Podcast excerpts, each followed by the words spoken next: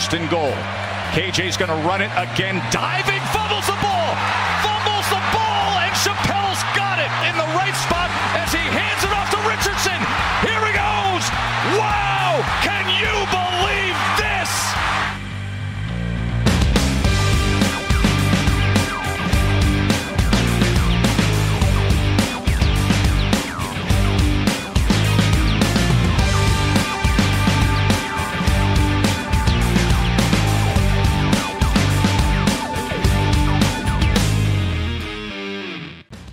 tous et bienvenue pour ce nouveau rendez-vous du podcast Ball, toute l'actualité du college football euh, en français pour s'intéresser notamment aux previews de cette saison 2023 qui approche euh, à grands pas. Euh, une émission, une preview, hein, c'est un peu comme ça qu'on pourrait baptiser le podcast ces derniers temps. Vous avez déjà pu entendre, je l'espère en tout cas, les previews qui concernaient les conférences Big Ten et AAC. On retourne aujourd'hui au sein du Power 5 pour s'intéresser notamment à la conférence ACC euh, pour savoir exactement ce qu'il faut attendre, notamment euh, de Clemson et de Florida State, prendre un petit peu des nouvelles concernant l'évolution de la situation suite aux récents alignements et aux différentes menaces des programmes vis-à-vis de la conférence. On en parlera assez rapidement. Et puis, bien entendu, les chaises chaudes, les pronostics, tout ce qui s'accompagne dans cette ACC New Look. Pour en parler à mes côtés, Morgane Lagré est en ma compagnie. Salut Morgane.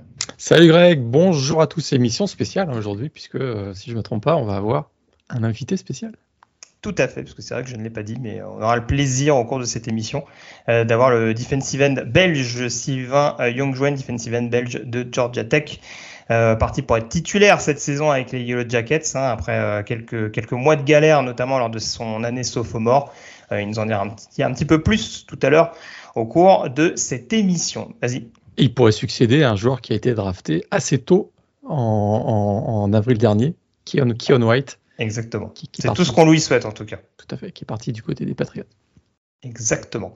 Euh, donc, on se lance tout de suite dans le vif du sujet, Morgan, parce qu'il y a pas mal de choses à dire sur cette conférence ACC. Déjà, rappeler que euh, cette conférence ACC, on l'avait dit notamment hein, avec les, la conférence AAC, on rappelle que la Big Ten est un peu euh, rebelle dans ce domaine-là, mais donc la ACC s'est un peu euh, plié à cette nouvelle tendance, la fin des divisions, et désormais les deux meilleures fiches se retrouvent en finale de conf.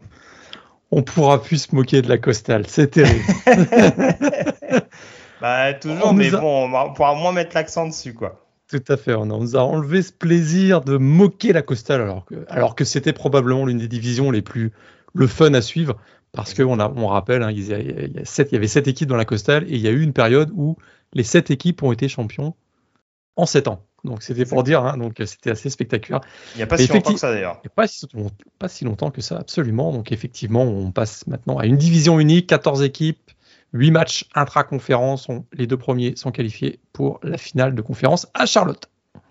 Exactement. Donc euh, du coup, ça nous amène un peu à s'intéresser notamment aux équipes de l'Atlantique. On va faire un point assez rapidement. On va quand même euh, parler des forces en présence, mais il y a des équipes dont on a déjà parlé à l'occasion de la preview top 25. Donc on va pas faire un jeu à ceux qui l'auraient potentiellement pas écouté euh, mi-juillet, euh, notamment concernant Clemson et Florida State. C'est vrai que pour l'instant, à l'heure où on se parle en tout cas, euh, la publication de la P-Top 25 n'a pas été euh, officielle hein, concernant les différents rankings et le positionnement donc dans ce classement des différents programmes. 17 août. 17 août. Bah, du coup, on, a, encore un, une bonne quinzaine de jours au moment où on enregistre cette émission. Par contre, Clemson et Florida State, aujourd'hui, font toujours office de grandissimes favoris pour figurer dans le top 10. Alors après, tout dépend dans quel ordre, mais la question qu'on peut déjà poser, Morgan, euh, concernant ces deux programmes, hein, qu'on avait assez bien cotés également de notre côté, euh, est-ce qu'il y a un écart si monstrueux que ça entre Tigers Seminoles et le reste de la conférence? Ah, je le crois quand même. Je le, crois quand même. Que ce soit au niveau de la dynamique positive, on pense plus à, Florida State sur les, derniers mois que du euh, bassin de joueurs talentueux que peut avoir Clemson. J'ai l'impression qu'il y a quand même un gros gap, un gros écart entre ces deux programmes et le reste. Alors le reste euh, n'est pas non plus euh, à négliger. Je crois qu'il y a des équipes qui ont de sérieux arguments, notamment en, en attaque et en défense. D'ailleurs, tout dépend des différents programmes mais j'ai du mal à identifier après Clemson et Florida State, euh, malgré les forces en présence une équipe qui pourrait venir chatouiller et empêcher d'avoir une finale euh, d'ACC entre Florida State et Clemson, ce qui serait finalement un grand retour puisque euh, euh, bah, ça nous manquait un petit peu les, duels entre Jimbo Fisher et Dabo Sweeney, puis la grande époque hein, qui, bah, ça commence à faire, écoute, 7, 8, 9 ans hein, qu'on n'a pas eu ces, ces, grands duels entre Clemson et, Florida State au plus haut niveau, en tout cas en finale de conférence, donc ça pourrait être le retour en 2023. Encore une fois, je pense qu'il y a des programmes qui peuvent être dans la course longtemps, hein, jusqu'au début du mois de novembre, mais ça risque d'être un peu difficile pour aller écarter euh, Clemson et Florida State. On peut en discuter dans cette émission d'ailleurs. Tout à fait. Juste pour rappeler quand même, Clemson et Florida State, c'est 11 titres d'ACC au cours des 12 dernières années. Il n'y a que Pittsburgh qui a stoppé cette série en 2011, en étant au passage la seule équipe euh, depuis 2010 à, avoir remporté un, titre en tant que représentant de l'ACC Coastal à l'époque où Kenny Pickett était encore euh, sur le campus. Euh, mais c'est vrai que globalement, cette conférence ACC, même quand Notre-Dame a fait une petite parenthèse exceptionnelle en 2020 année de Covid, c'est quand même une chasse gardée euh, de, des deux programmes qu'on évoque. Alors, c'est pas faire un jour au quarterback, mais c'est vrai qu'on a quand même des quarterbacks souvent côté qui représentent cette conférence. Pourtant, du côté de Clemson et Florida State, on a quand même l'impression que le maître mot, notamment en attaque, c'est quand même le jeu au sol. A priori, a priori a priori. Euh, du côté de Clemson, on sait qu'on en avait déjà parlé dans la, preview du top 25 qui à l'arrivée d'un coordinateur offensif, Garrett Riley, qui arrive donc de, TCU. Et on a quand même une pépite, euh, Kate Klubnik, ancien prospect 5 étoiles, euh, qui pourrait, alors si la, si la mayonnaise prend entre Garrett Riley et Kate Klubnik, ça pourrait devenir vraiment une force plus équilibrée que du, euh, du power football tel qu'on peut l'imaginer, puisque c'est vrai que du côté de Clemson, on a encore euh, la présence de Witchy Play, de, euh, de Phil Maffa. Phil Maffa qui serait probablement un numéro un dans n'importe quel autre programme d'ailleurs au, niveau, au niveau NCA.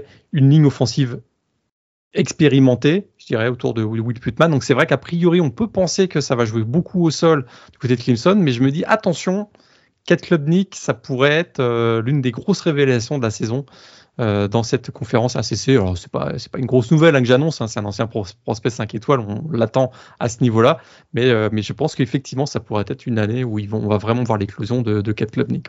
Tout à fait. MVP de la dernière finale de conférence, justement, j'en parlais, gagné assez largement face à North Carolina.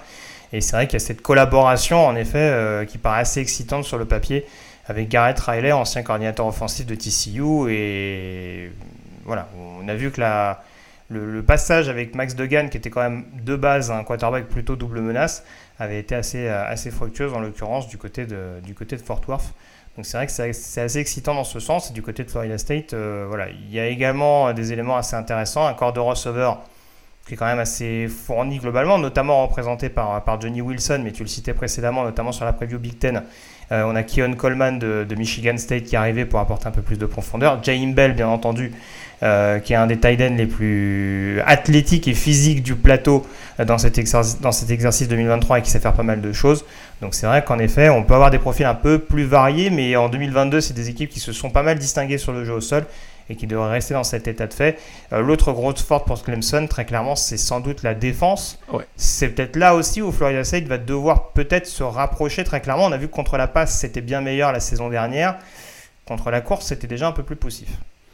Ouais, tout à fait. C'est sûr, que du côté de Florida State, hein, on a un joyau comme euh, Jared Verse qui a fait 9 sacs l'an dernier, un prospect NFL, on l'annonce déjà dans, le top 15, peut-être même un peu, un peu plus haut dans lors de la prochaine draft. Il y a vraiment ce joueur qui est emblématique.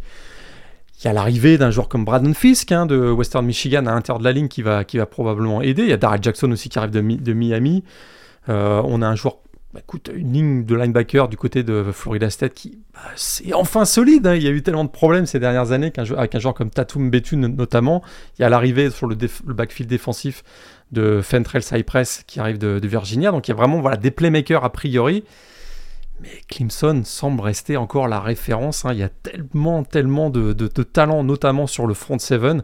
Euh, écoute, Xavier Thomas est de retour. On a Tyler Davis à l'intérieur de la ligne qui est de retour. Jeremiah Trotter qui est lui aussi un prospect NFL très très haut, probable premier tour. En tout cas, à l'heure actuelle, lors de la draft de 2024. Puis il y a, l'émergence d'un joueur qui a fait sensation depuis son arrivée sur le, campus de Clemson, Peter Woods, hein, le defensive lineman, qui, dont on attend vraiment beaucoup, beaucoup. Donc c'est vrai que là, il y a, y a beaucoup de talent du côté de, Clemson, encore une fois, je dirais, euh, puisque c'est un peu la référence, ça reste la référence sur les 5 à 10 dernières années dans la conférence ACC. Ah ça, ceux qui aiment bien les linemen défensifs d'envergure du côté de Clemson, alors on sait qu'il y en a beaucoup en NFL, hein, je ne vais pas tous les citer, mais les Dexter Lawrence, les Christian Wilkins, etc. Là, cette année, il va quand même y avoir du beau linge parce que quand tu as Tyler Davis et Rookie Ororo en, première lame, euh, Peyton Page qu'on n'a pas pu voir pendant, les, pendant le spring game, notamment enfin, pendant les, entraînements printaniers euh, pour des problèmes de blessure, et en effet, Peter Woods qui était euh, le diamant, on dira, la recrue 5 étoiles de la dernière classe de recrutement de Clemson ça va donner le tournis vraiment et pour continuer d'être dominant contre la course comme les Tigers l'ont été la saison dernière, il y a tous les arguments pour le faire avec les autres joueurs que tu citais précédemment. Euh, du coup, on va enchaîner sur le reste. Hein. on, reparlera sûrement de Clemson et Florida State un peu plus tard. Euh, mais en tout cas, on va diviser les 12 équipes restantes avec euh, trois groupes de 4. si tu me le permets, tout d'abord, commencer par les équipes qu'on avait plus ou moins évoquées également à l'occasion de la preview top 25. Les North Carolina Tar et les Miami Hurricanes. Alors Miami, on en avait parlé plus ou moins aux portes du top 25. Oui. Parce qu'il y a beaucoup de changements, notamment au niveau euh, du coaching staff. Il y a du changement au niveau du coaching staff également du côté de North Carolina, surtout en attaque. C'est peut-être pas là d'ailleurs, on aura attendu du changement du côté de Chapel Hill. Parce que les carences, elles sont plutôt du côté de la défense, on va être d'accord. Et, légère, très légère carence. Légère, voilà, tout à fait. il y a une petite amélioration en fin de saison dernière. Mais alors la pression est clairement euh, sur les épaules de Gene Chizik, hein, le défensif coordinateur des, des Tar qui doit nettement améliorer cette défense hein, qui a fini quand même 115e du pays avec euh, plus de 435 yards accordés par match. C'est marrant que tu parles de pression parce que c'était 17 sacs l'année dernière à North Carolina. C'est un des pires bilans du, pays. Et on attend l'éclosion d'un joueur comme Kaimon Rucker au, poste de defensive end, mais écoute, euh, la ligne défensive est encore suspecte. Le deuxième rideau, il y a un duo intéressant avec un Cédric Gray et, euh, Power Eccles au, poste de, linebacker, mais on a aussi un backfield euh, bah, euh, complètement recomposé qui d'ailleurs va avoir un nouveau, coach des, des DB puisque Dre Bly est parti. Donc beaucoup beaucoup de questions encore du côté de la défense des, des Tar Heels parce que offensivement, hein, euh, bah, écoute, on l'a déjà oublié, mais c'est une équipe qui avait quand même démarré 9-1 l'année dernière hein, et qui était vraiment en course pour une place en finale de conf. Euh, il y avait même un QB qui était régulièrement cité dans la course au S-Man. Ça s'est terminé avec 4 défaites, hein, puisque Georgia Tech, euh, NC State, Clemson en finale de conf et Oregon en, ball game. Donc c'est pas voilà, le momentum est pas vraiment favorable. Pourtant, il y, a un phénomène en attaque. vous le savez, Drake May, là encore une fois, gros prospect NFL. Euh, au poste de, quarterback, euh, plus de 4 milliards la, saison dernière à la passe, 36 touchdowns, 7 interceptions, euh, player of the year dès sa première saison dans l'AAC la, saison dernière.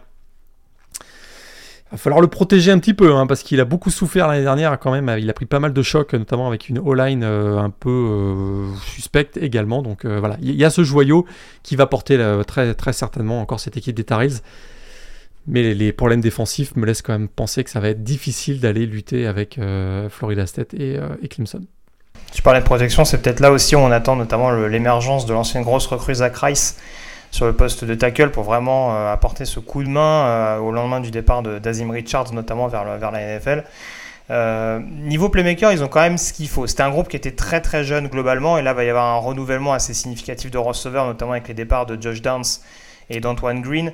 Mais on a vu qu'il y avait beaucoup de joueurs, je pense à un DJ Jones, un Kobe Pacer, enfin il y a beaucoup de joueurs, des tight également, hein, Bryson Nesbitt notamment qui sait faire pas mal de, de choses, qui est un tight extrêmement polyvalent, un peu sur le modèle d'un Tommy Tremble il y, a, quelques années du côté de Notre-Dame. Donc vraiment il y a un groupe qui est assez intéressant et ce que je trouve également assez notable c'est que l'arrivée de Chip Lindsay en tant que coordinateur offensif, on sait que c'est un disciple de Gus Malzahn, donc ça peut permettre aussi à Drake May d'avoir un jeu au sol euh, avec les nombreux freshmen slash sophomores qui étaient, qui étaient sur le campus la saison dernière, d'avoir justement une alternance assez intéressante, de ne pas avoir justement cet excès de pression sur ton quarterback superstar. Ça peut être une bonne chose en ce sens-là. Et peut-être aussi dans la même logique, avoir un jeu peut-être un peu moins vertical, certes, comme, euh, ça pouvait être le cas avec Phil Longo, mais aussi une défense qui va moins fatiguer parce que euh, le sujet est souvent moins sur le terrain également. Donc ça peut aussi avoir cette, euh, il avoir ces, vases communicantes qui peuvent être assez intéressantes pour, les Tariz. Mais euh, voilà, il y a un chantier qui est assez vaste et sans une meilleure défense que celle qu'on a pu voir en 2022. North Carolina, North Carolina pardon, ne pourra pas prétendre très clairement à une finale de conf. Miami, je parlais des changements de coordinateur. Euh, est-ce que ça te séduit Notamment les nominations de Shannon Dawson en attaque et de Lance Guidry en défense? Alors l'attaque a été tellement anémique la saison dernière que euh, n'importe quel changement euh, m'aurait satisfait. Josh Gattis a été un échec. Je dis pas que lui est un mauvais coordinateur offensif ou même peut-être head coach à l'avenir, mais ça n'a pas fonctionné. À Miami, ça n'a pas du tout fonctionné. Euh, attaque anémique. Ce qui était très inquiétant, c'est le développement des joueurs qui a été un échec retentissant. Il y avait plusieurs joueurs qu'on attendait, bah, notamment Tyler Van Dyke. Hein. On se disait que le quarterback Tyler Van Dyke, qui sera de retour d'ailleurs cette année, bah, avec Josh Gattis, ça pouvait être quelque chose qui fonctionne très très bien. Lui qui avait été euh, ACC Freshman of the Year en 2021, ça a été un échec euh, vertigineux, on va dire. Alors, bah, bonne nouvelle pour lui. Il sera de retour, je, le répète, bonne nouvelle pour lui. Xavier Restrepo sera de retour, le, receveur, celui qui était sa cible préférée. Il y a une plus grande stabilité, on va dire, dans le, dans le groupe de, de, receveurs, même si je ne vois pas de superstars tels qu'on a pu connaître euh, ces dernières années, ou même si ça recommence à remonter un petit peu plus loin. En, tout cas, ça va jouer très très très grand, hein, parce qu'entre euh, Jacob B. George et Colby Young, c'est ça, si je ne me trompe pas sur les noms? Ça, c'est du 6-5, 6-6 quasiment qu'on a commencé. Très très grand très très grand, effectivement.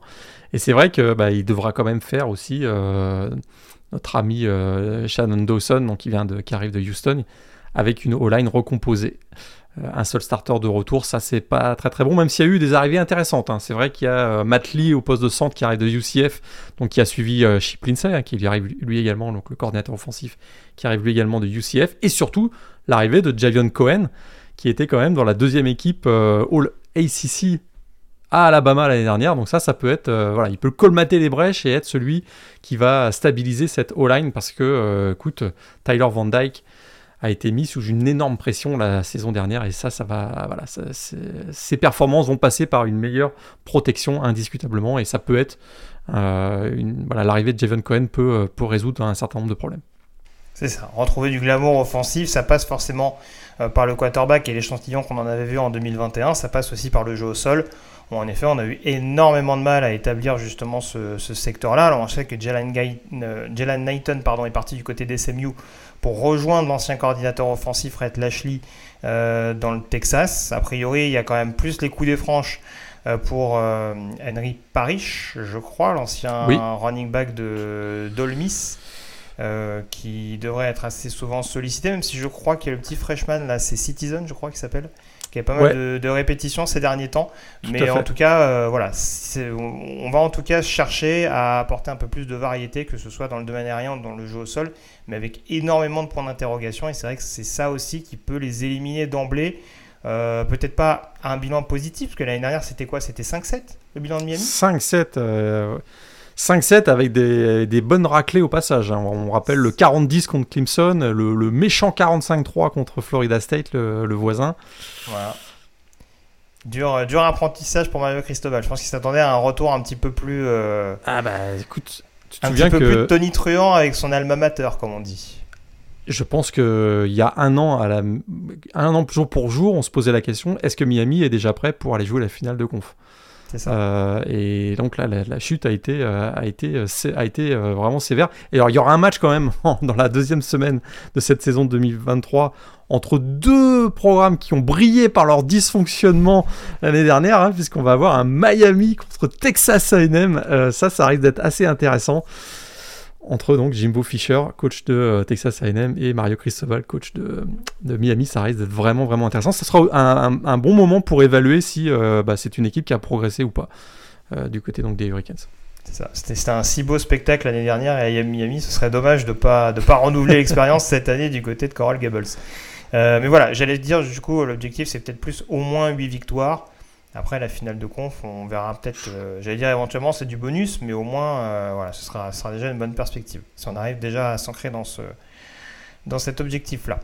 Euh, les deux autres équipes du premier chapeau, c'est deux équipes plus ou moins surprises, mais alors deux équipes qui ont été des très belles surprises en l'occurrence la saison dernière. les Pittsburgh Panthers et les Duke Blue Devils. qui ont été les troisième et quatrième meilleurs bilans de la conférence ACC la saison dernière, si je ne m'abuse. Pittsburgh, j'en parlais tout à l'heure, donc champion ACC 2021. On pouvait s'attendre à, un petit coup de mou, notamment après le, la après le départ pardon, de, Kenny Pickett. On rappelle qu'il y a Jordan Edison aussi qui était parti du côté du USC. Et bah, ça continue de rester extrêmement cohérent, même si Dion Sanders ne connaît pas manifestement Pat Narduzzi. Pour l'instant, Pat Narduzzi du côté de Pittsburgh, c'est extrêmement efficace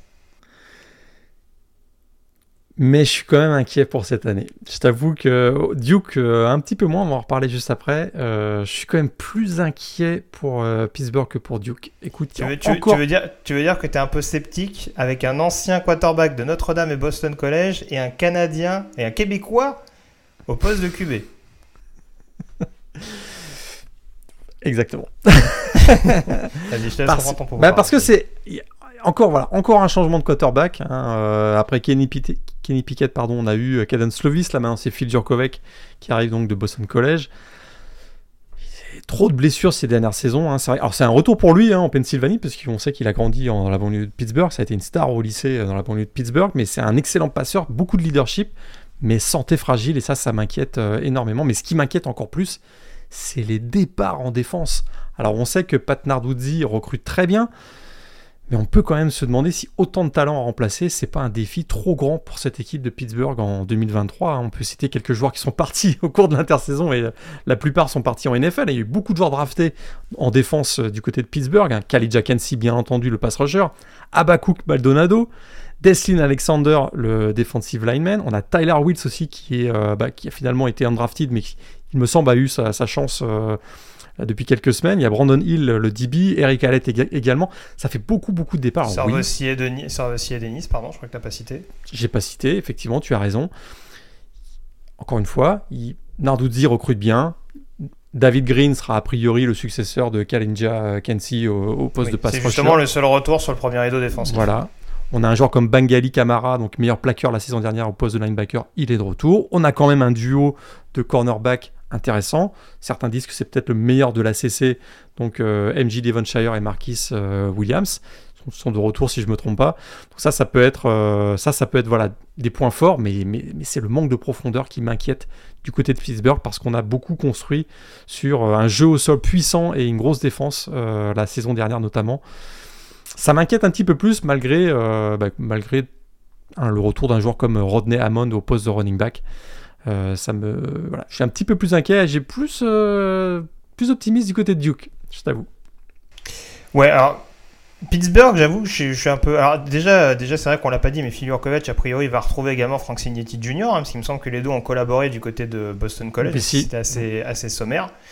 Euh, mais je te rejoins, je pense que ce sera peut-être plus pour Christian Veilleux les reps en attaque cette année, hein, sans vouloir porter le, le mauvais œil à, à Jurkovic. Euh, on a un Rodney Hammond dans le backfield offensif qui a été souvent sollicité aux côtés d'Abani Kanda, donc je pense qu'il sera quand même en mesure de prendre la, suite. La ligne offensive n'a pas été épargnée par les blessures et pourtant c'est une des lignes qui a été, je trouve, les plus solides en termes de passe pro la saison dernière. Donc ça, ça va être intéressant quand tu vois notamment les retours de... Alors il y a Goncalves qui doit, qui doit revenir en tant que tackle. Je me demande si Drexel revient pas en centre, ou à moins que ça Cradle, je confonds toujours les deux. Euh, c'est Cradle qui sera centre, ouais. C'est Cradle qui sera centre, donc euh, c'est des retours intéressants en attaque et ça peut permettre. La défense, je t'avoue qu'on a les mêmes points d'interrogation en effet qu'au lendemain des départs, par exemple, de, de la ligne défensive des, des Jalen Twyman, etc., etc. On s'est dit, est-ce qu'on va réussir à, reconstruire? Donc je partage ton scepticisme, mais c'est vrai que je me dis, c'est vu le boulot qu'arrive à abattre Randy Bates depuis qu'il depuis collabore avec Pat Tardoudi du côté des Panthers, je pense qu'il y a moyen de trouver des solutions euh, pour, pour, colmater, pour colmater ces brèches-là. Après, euh, voilà, combien de temps ça va prendre, c'est la question là-dessus. Donc Duke, tu assez optimiste. Beaucoup de retours du côté de Duke, il me semble avoir compté 16 titulaires de retour au total hein, euh, chez les Blue Devils. Ouais, et puis euh, sur, ces 16 titulaires de retour, beaucoup de playmakers au skills position. Et ça, c'est super intéressant pour, pour Duke. Bien sûr, le quarterback Raleigh Leonard, hein, qui a été bah, on a l'impression qu'il fait partie maintenant du groupe des 3-4 meilleurs QB euh, de la conférence, hein, après cette, euh, cette remarquable saison 2022 qu'il a réussi l'an dernier, 33 touchdowns, dont 13 au sol si je me, souviens bien, récemment d'ailleurs nommé capitaine de, l'équipe. Et puis tout ça sous, les ordres d'un Mike Elko. Écoute, quelle première saison pour le, pour le head coach euh, de, Duke, hein, ACC Coach of the Year en 2022 Et puis gros, gros, gros momentum, 5 hein. victoires lors de leurs 6 derniers matchs, une victoire en ball game euh, face à UCF 33 au Military Ball, et puis, puis si on termine avec les playmakers donc de retour, on a Jordan Waters au poste de running back, Jalen Calhoun, Eli Panko, Jordan Moore au poste de receveur, ça c'est vraiment très très intéressant, et puis une défense qui, euh, qui a été très solide l'an dernier, énorme progression par rapport à l'année précédente. Hein. Euh, je crois que c'est quasiment 17 points d'écart en moyenne par match entre 2021 et 2022. Ils ont fini avec 22 points euh, accordés par match l'année dernière. C'était au bord du top 30 euh, national. Il y a eu quelques départs. Hein. C'est sûr que le coordinateur défensif, Rob Smith, est parti, mais on a l'arrivée de, Tyler Santuzzi. Puis écoute, un, pass rush qui est redevenu menaçant du côté de Duke. Donc je trouve qu'il y a vraiment des joueurs et un système de jeu qui est vraiment intéressant. Et, c'est une équipe de Duke qui a vraiment un gros, gros, gros momentum. Même s'il y a eu la perte en défense d'un joueur comme Shaq Howard, le linebacker. Mais je trouve que, voilà, il y a, de manière générale, il y a un élan positif dans ce programme. Et puis, il y a un joueur vraiment emblématique, Riley Leonard, qui est capable de tout faire au poste de quarterback, euh, autant dans les airs qu'au sol. Il y a un Graham Barton dont on parle assez peu sur le poste de tackle. En tout cas, c'est pas celui qui est le plus souvent mis en avant, mais est extrêmement solide la, saison dernière. Et en défense, le principal point négatif que je trouvais défensivement dans cette équipe, c'était la défense contre la passe. Bah, pour le coup, c'est là où ils vont renouveler, avec notamment quelques recrues qui est allé chercher euh, euh, Michael Coe. Hein. On a Miles Jones notamment, euh, qui est un, de ses anciens protégés du côté de Texas A&M. Al Blake Jr. qui manquait de temps de jeu du côté de Miami. Donc on a essayé de relancer quelques, quelques vétérans en essayant de développer un petit peu plus euh, notamment le, poste de cornerback. Donc euh, ça, ça peut en tout cas être sujet à avoir une équipe un peu plus à l'unisson euh, de, ce qui s'est fait offensivement et voilà, avoir une équipe, la fameuse équipe poil à gratter de la conférence ACC. Et elle pourrait être même une équipe poil à gratter dès le 4 septembre parce qu'il y a ce match face à Clemson d'entrée et c'est assez incroyable. Hein, c'est ça pourrait être un match qui est déjà, je crois, décisif pour, pour, la suite de la, pour la suite de la saison. Tout à fait. Le deuxième chapeau à présent, Morgan, on va commencer par deux équipes euh, assez habituées hein, au premier rôle ces dernières années du côté de la CC. Le NC State Wolfpack et euh, les, Wake Forest Demon Deacons, deux euh, programmes qui ont perdu leur quarterback. Alors, pour NC State, c'est un peu compliqué parce qu'on a l'impression qu'ils l'ont perdu dès le début de la saison dernière. clairement pas épargné par les blessures hein, du côté de. C'est Winston-Salem Non, Winston-Salem, c'est Wake Forest. Non, c'est Raleigh. C'est Raleigh. Oui, pardon, ouais. Euh, donc on n'a pas été épargné par les blessures la saison dernière, notamment euh, offensivement du côté euh, d'NC State. changement de coordinateur offensif en plus, hein, puisque Tim Beck est parti du côté de Coastal Carolina, si je ne m'abuse. Mhm. Mhm. donc il y a une petite reconstruction en ce sens. Il y a un peu plus de stabilité du côté de Wake Forest.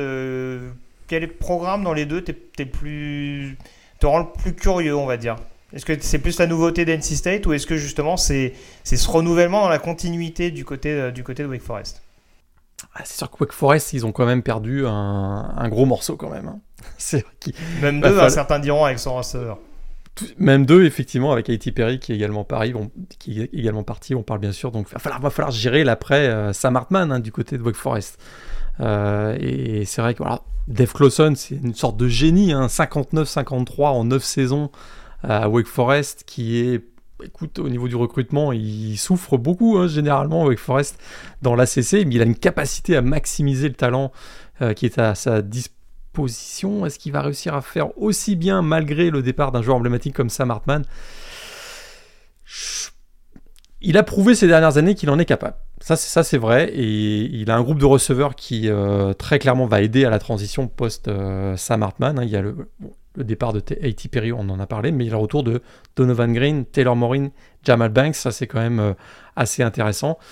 C'est sûr que voilà, au poste de quarterback, il y a quand même une incertitude. Euh, on a déjà vu hein, Mitch Griffiths la saison, euh, la saison passée dans le rôle de backup, mais c'est 33 passes au niveau NCA, donc c'est quand même pas énorme. Et il n'y a pas forcément non plus beaucoup de changements sur la O-line et on sait que c'est une O-line qui a beaucoup souffert euh, l'an dernier. Euh, beaucoup de, il y aura beaucoup de pression, je pense, sur Devante euh, Gordon, le, line, le, left tackle notamment. Après, en, défense, bah, il y a quand même aussi beaucoup de points d'interrogation. Hein. Ah, défensive, ils ont été un peu déplumés aussi. Exactement. Donc, est-ce que c'est vraiment. Alors, on sait qu'il y a un joueur comme Jashin Davis qui pourrait être une bonne solution au poste donc de, de pass rusher. Mais il y a beaucoup d'incertitudes avec une équipe qui a encaissé quand même énormément de points la saison dernière. Hein. je l'avais noté, c'est 7 matchs à plus de 30 points accordés l'an dernier. On n'a pas vu, il n'y a, a rien qui nous laisse penser qu'il va y avoir un changement drastique à ce niveau-là du côté de Wake Forest en 2023.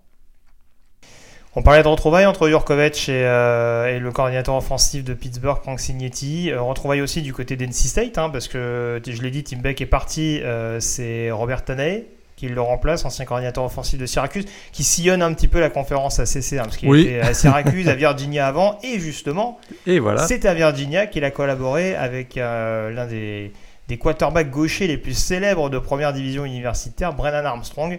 Euh, qui change donc euh, de programme mais pas de conférence. Euh, du coup, est-ce qu'on doit être optimiste? Est-ce que c'est crédit pour prendre la suite de Devin Leary? On avait un gros gros coup d'arrêt sous la coupe de Tony Elliott la saison dernière chez les Cavaliers. Ouais, Tony Elliott qui a réussi à faire fuir Brennan Armstrong. On en parlera Tony Elliott tout à l'heure, donc le coach de, Virginia. Donc effectivement, Brennan Armstrong qui a battu tous les records offensifs au poste de quarterback de l'université Virginia la saison dernière, bah, il va prendre la succession de Devin Leary. Euh, blessé l'an dernier, mais qui est parti à Kentucky au cours de, l'intersaison. A, priori, ça devrait être Brennan Armstrong. On sait qu'il y a le retour euh, de MJ Morris, si je ne me trompe pas. Et puis, euh, a priori, ça devrait être Brennan Armstrong quand même. Hein. On sait que le, Ben Finlay, le, frère de l'ancien Wolfpack, Ryan Finlay, est lui parti au cours de l'intersaison. Donc, ça devrait, le poste de titulaire devrait tomber dans les mains de, de Brennan Armstrong. Alors, est-ce que ça va prendre? Parce que Brennan Armstrong, euh, ça a bien fonctionné à Virginia. Euh, là, a priori, il sera mieux protégé. Hein. Alors, a priori, il sera effectivement, a priori, il sera bien mieux euh, protégé et il aura à sa disposition un groupe de receveurs qui va être aussi assez intéressant. Porter Hooks, Kian Lesané, un joueur qui est arrivé récemment, donc Bradley Rosner qui arrive de Rice. Donc ça, ça peut être intéressant pour, euh, c'est je trouve le point positif. Il semble que voilà, du côté de, NC State, on est quand même bien géré l'après Devin Leary euh, avec Brennan Armstrong en, s'aidant avec un groupe de, de, receveurs intéressants et une O-line qui sera euh, peut-être a priori un peu meilleure. Et puis il y, a, toujours des groupes playmakers en défense aussi dont tu vas peut-être nous parler. J'avais juste rajouté du coup qu'il y avait aussi le retour de, Trent Penix, hein, qui avait eu beaucoup de problèmes de blessures la saison dernière. On espère que voilà, ça se fera dans la, dans la durée, son retour euh, en tant que tight end titulaire, euh, lui qui était une bonne soupape de sécurité pendant les premières années, notamment de. Euh, j'ai dû oublier son nom. je suis désolé pour lui, d'ailleurs, de Devin Leary, pardon. Je vais y arriver. Donc, a priori, pour Armstrong, ce sera une assez bonne solution au demeurant. Et puis, oui, en défense, c'est vrai que cette équipe d'NC State, dont la vraie force est le run-stop avant tout.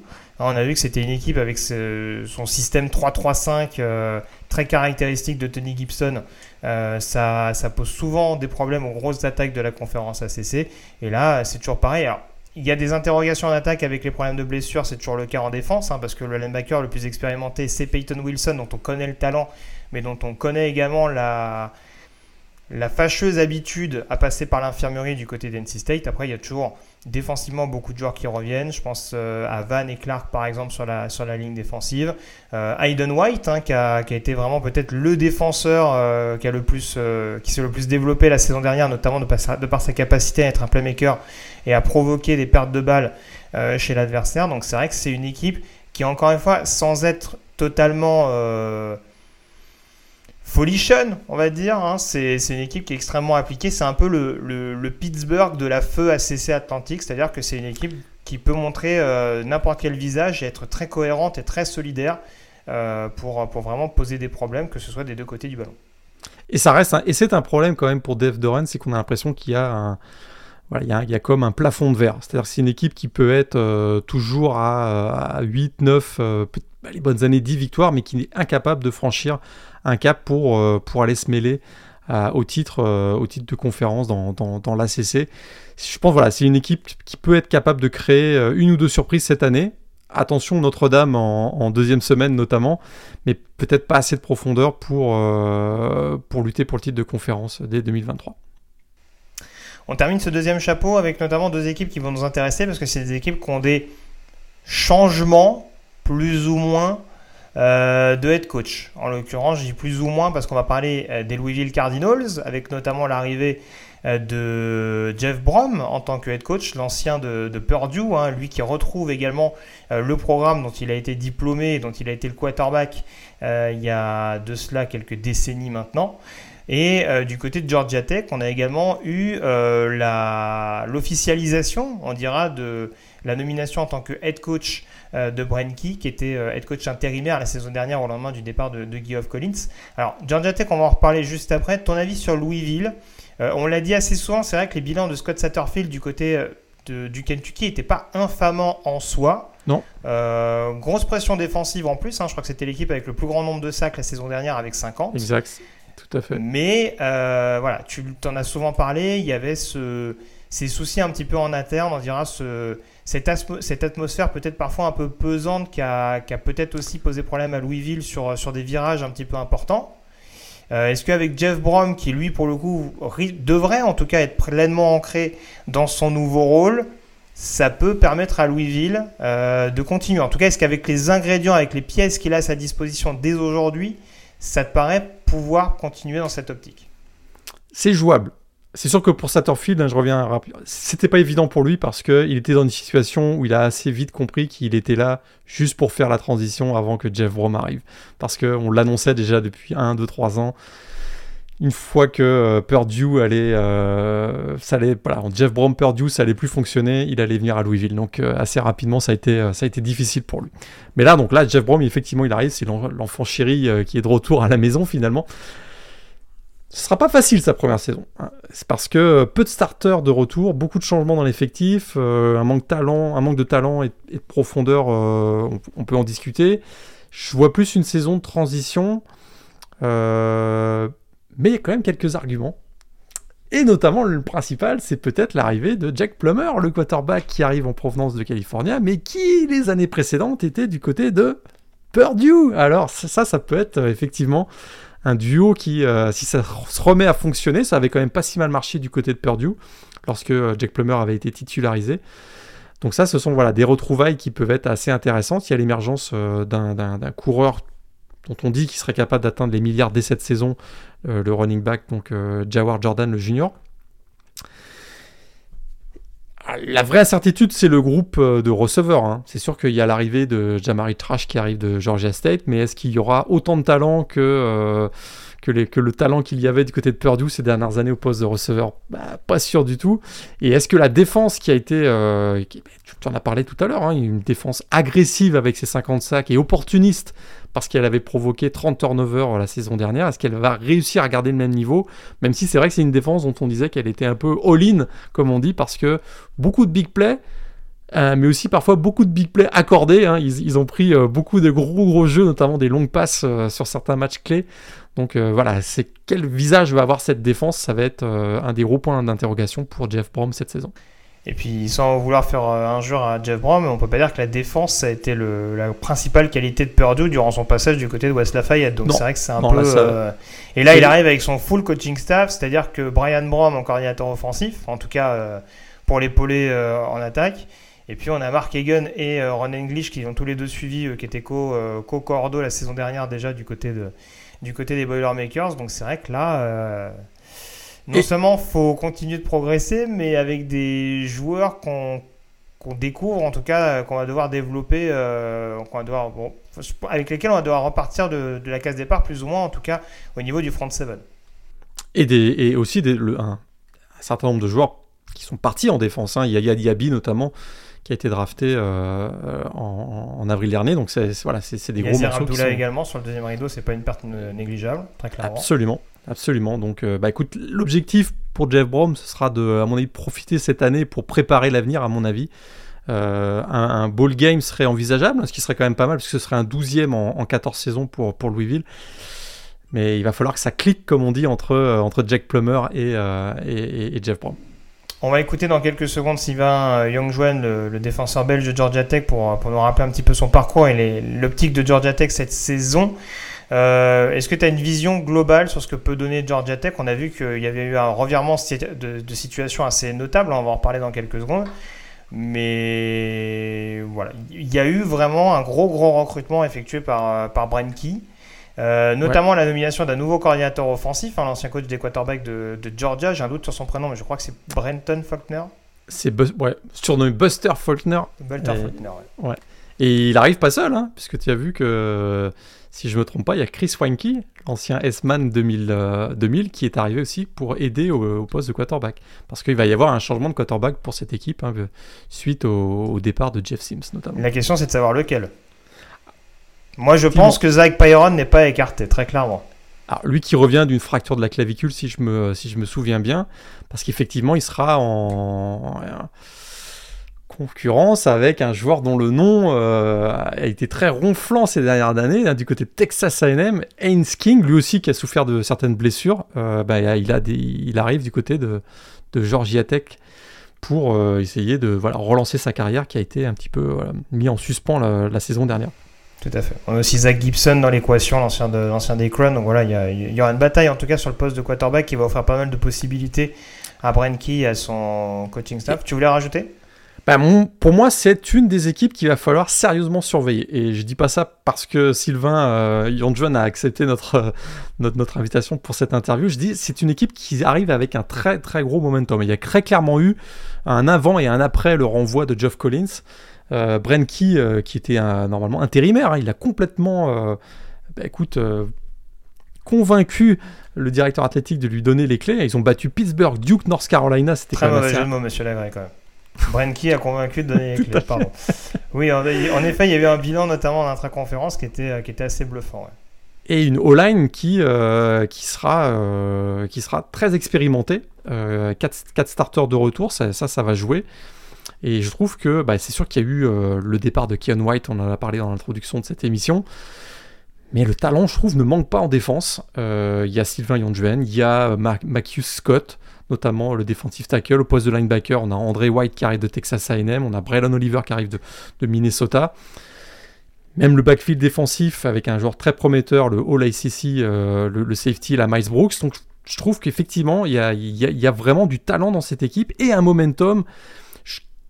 Une équipe qui pourrait surprendre énormément, je, pense, euh, particulièrement si un joueur, imaginons hein, que pour euh, Allez, on aurait un scénario euh, le plus favorable, ce serait que Haynes King retrouve sa superbe, que le groupe de receveurs, euh, bah écoute, fait des dégâts.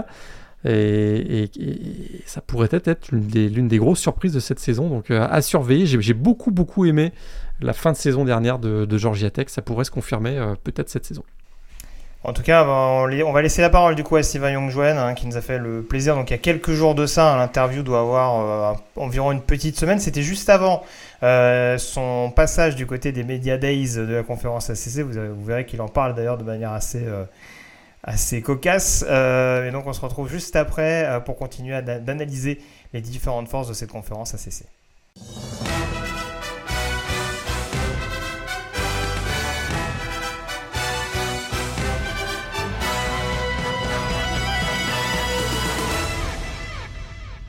Bienvenue pour cette entrevue euh, spéciale, car dans le cadre de la présentation de la saison 2023 euh, au sein de la conférence ACC, j'ai le plaisir d'échanger aujourd'hui avec le defensive end de Belge euh, des Georgia Tech Yellow Jackets, Sylvain Yonjouen. Sylvain, salut.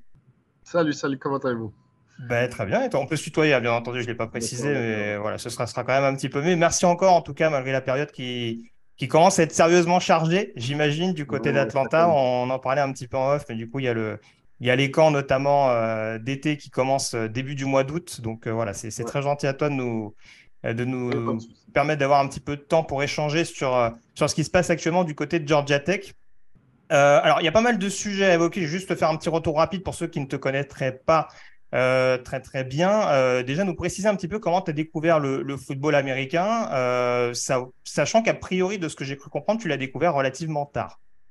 Ouais, du coup, euh, j'ai joué au foot, donc football normal, soccer, euh, jusqu'à mes 16 ans, 17 ans. Et puis, euh, je cherchais une nouvelle équipe, j'ai pas trouvé. Du coup, je me suis retrouvé sans sport.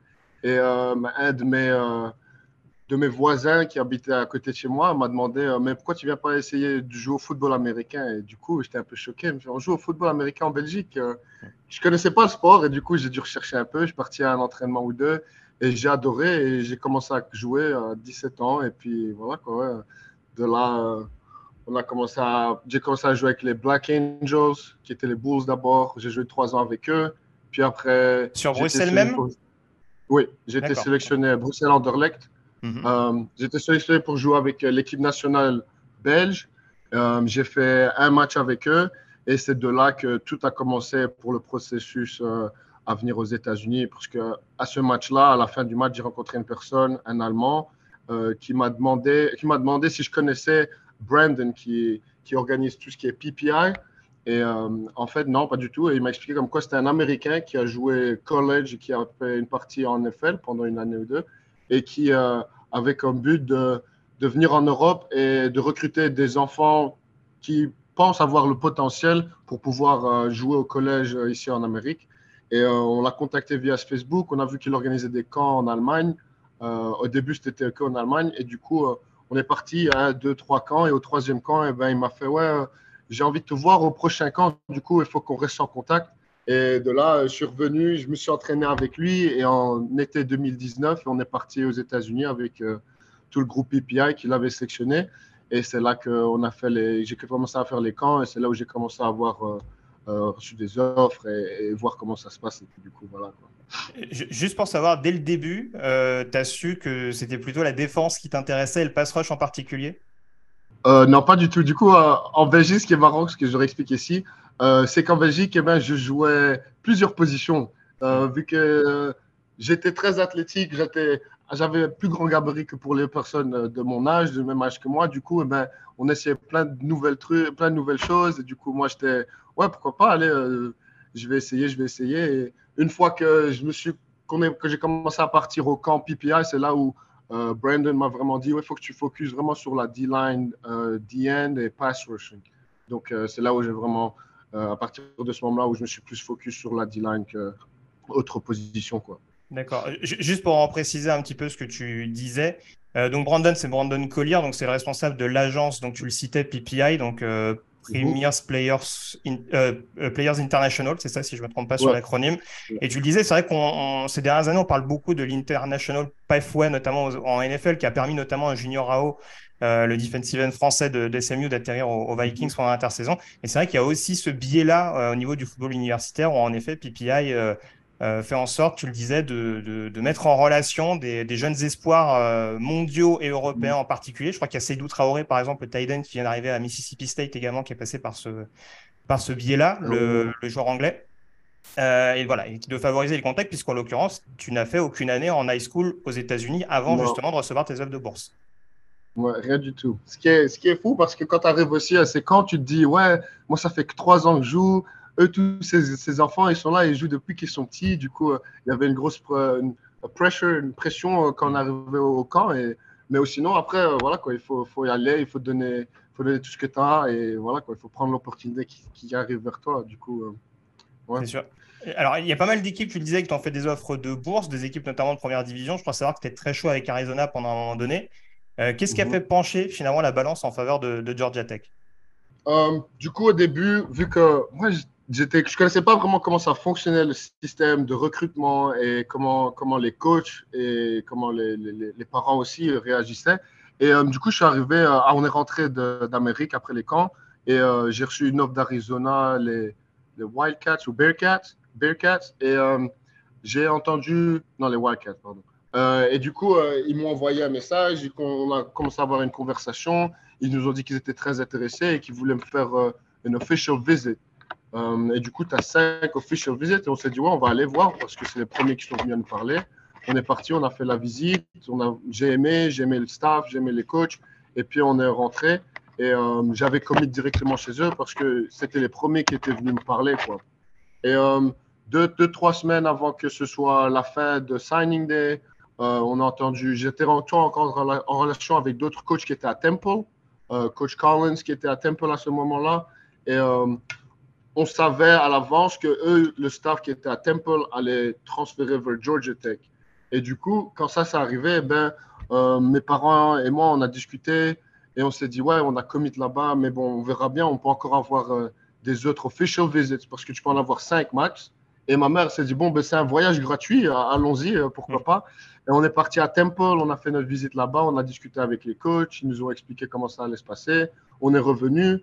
On a reçu la confirmation comme quoi ça allait se passer vraiment pour qu'ils aillent à Georgia Tech. Et là, on a repris notre visite vers Georgia Tech. Et une fois qu'on est arrivé à Georgia Tech, on a, discuté. J'aimais bien les coachs parce que je les avais rencontrés pendant le camp, euh, en été, vu qu'on était parti à Temple avec PPI, euh, vu que Brandon a tellement de connexions dans tous les différents collèges qu'il vient avec son groupe, il fait un tour, même si ce n'est pas officiel, ils font un tour et voilà, il découvre euh, euh, les, facilities, des trucs comme ça.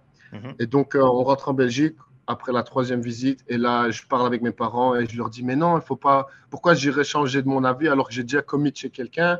Et ils m'ont fait comprendre que. Euh, et Brandon aussi, on a discuté avec Brandon qui a discuté avec mes parents, que le foot aussi, c'est une industrie où c'est pas juste. Toi, les personnes ne te voient pas comme une, personne, ils te voient comme un produit. Tu vois ce que mm. je veux dire? Du coup, euh, si maintenant tu te blesses, où est-ce que tu auras le plus de chances de réussir? Arizona ou Georgia Tech? Et c'est là où j'ai pensé, ah ouais, il faut quand même réfléchir à son futur, on ne sait jamais ce qui se passe. Et du coup, ouais, j'ai flip une semaine avant, euh, avant le signing day pour la Georgia Tech. Et euh, ouais, je pense que c'est une, une, décision que je regretterai jamais parce que j'ai mon diplôme maintenant à Georgia Tech et avoir un diplôme d'une université aussi reconnue que Georgia Tech, c'est quand même quelque chose d'incroyable à avoir. Quoi. Donc euh, voilà quoi.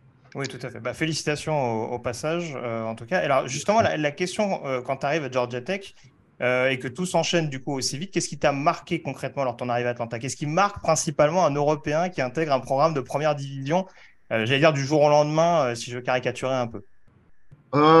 Je pense que c'est vraiment le, travail, genre les, entraînements, où c'est comme j'étais en première année, eh ben, ils nous ont fait, ils font des, des, lifts juste pour ceux qui viennent d'arriver.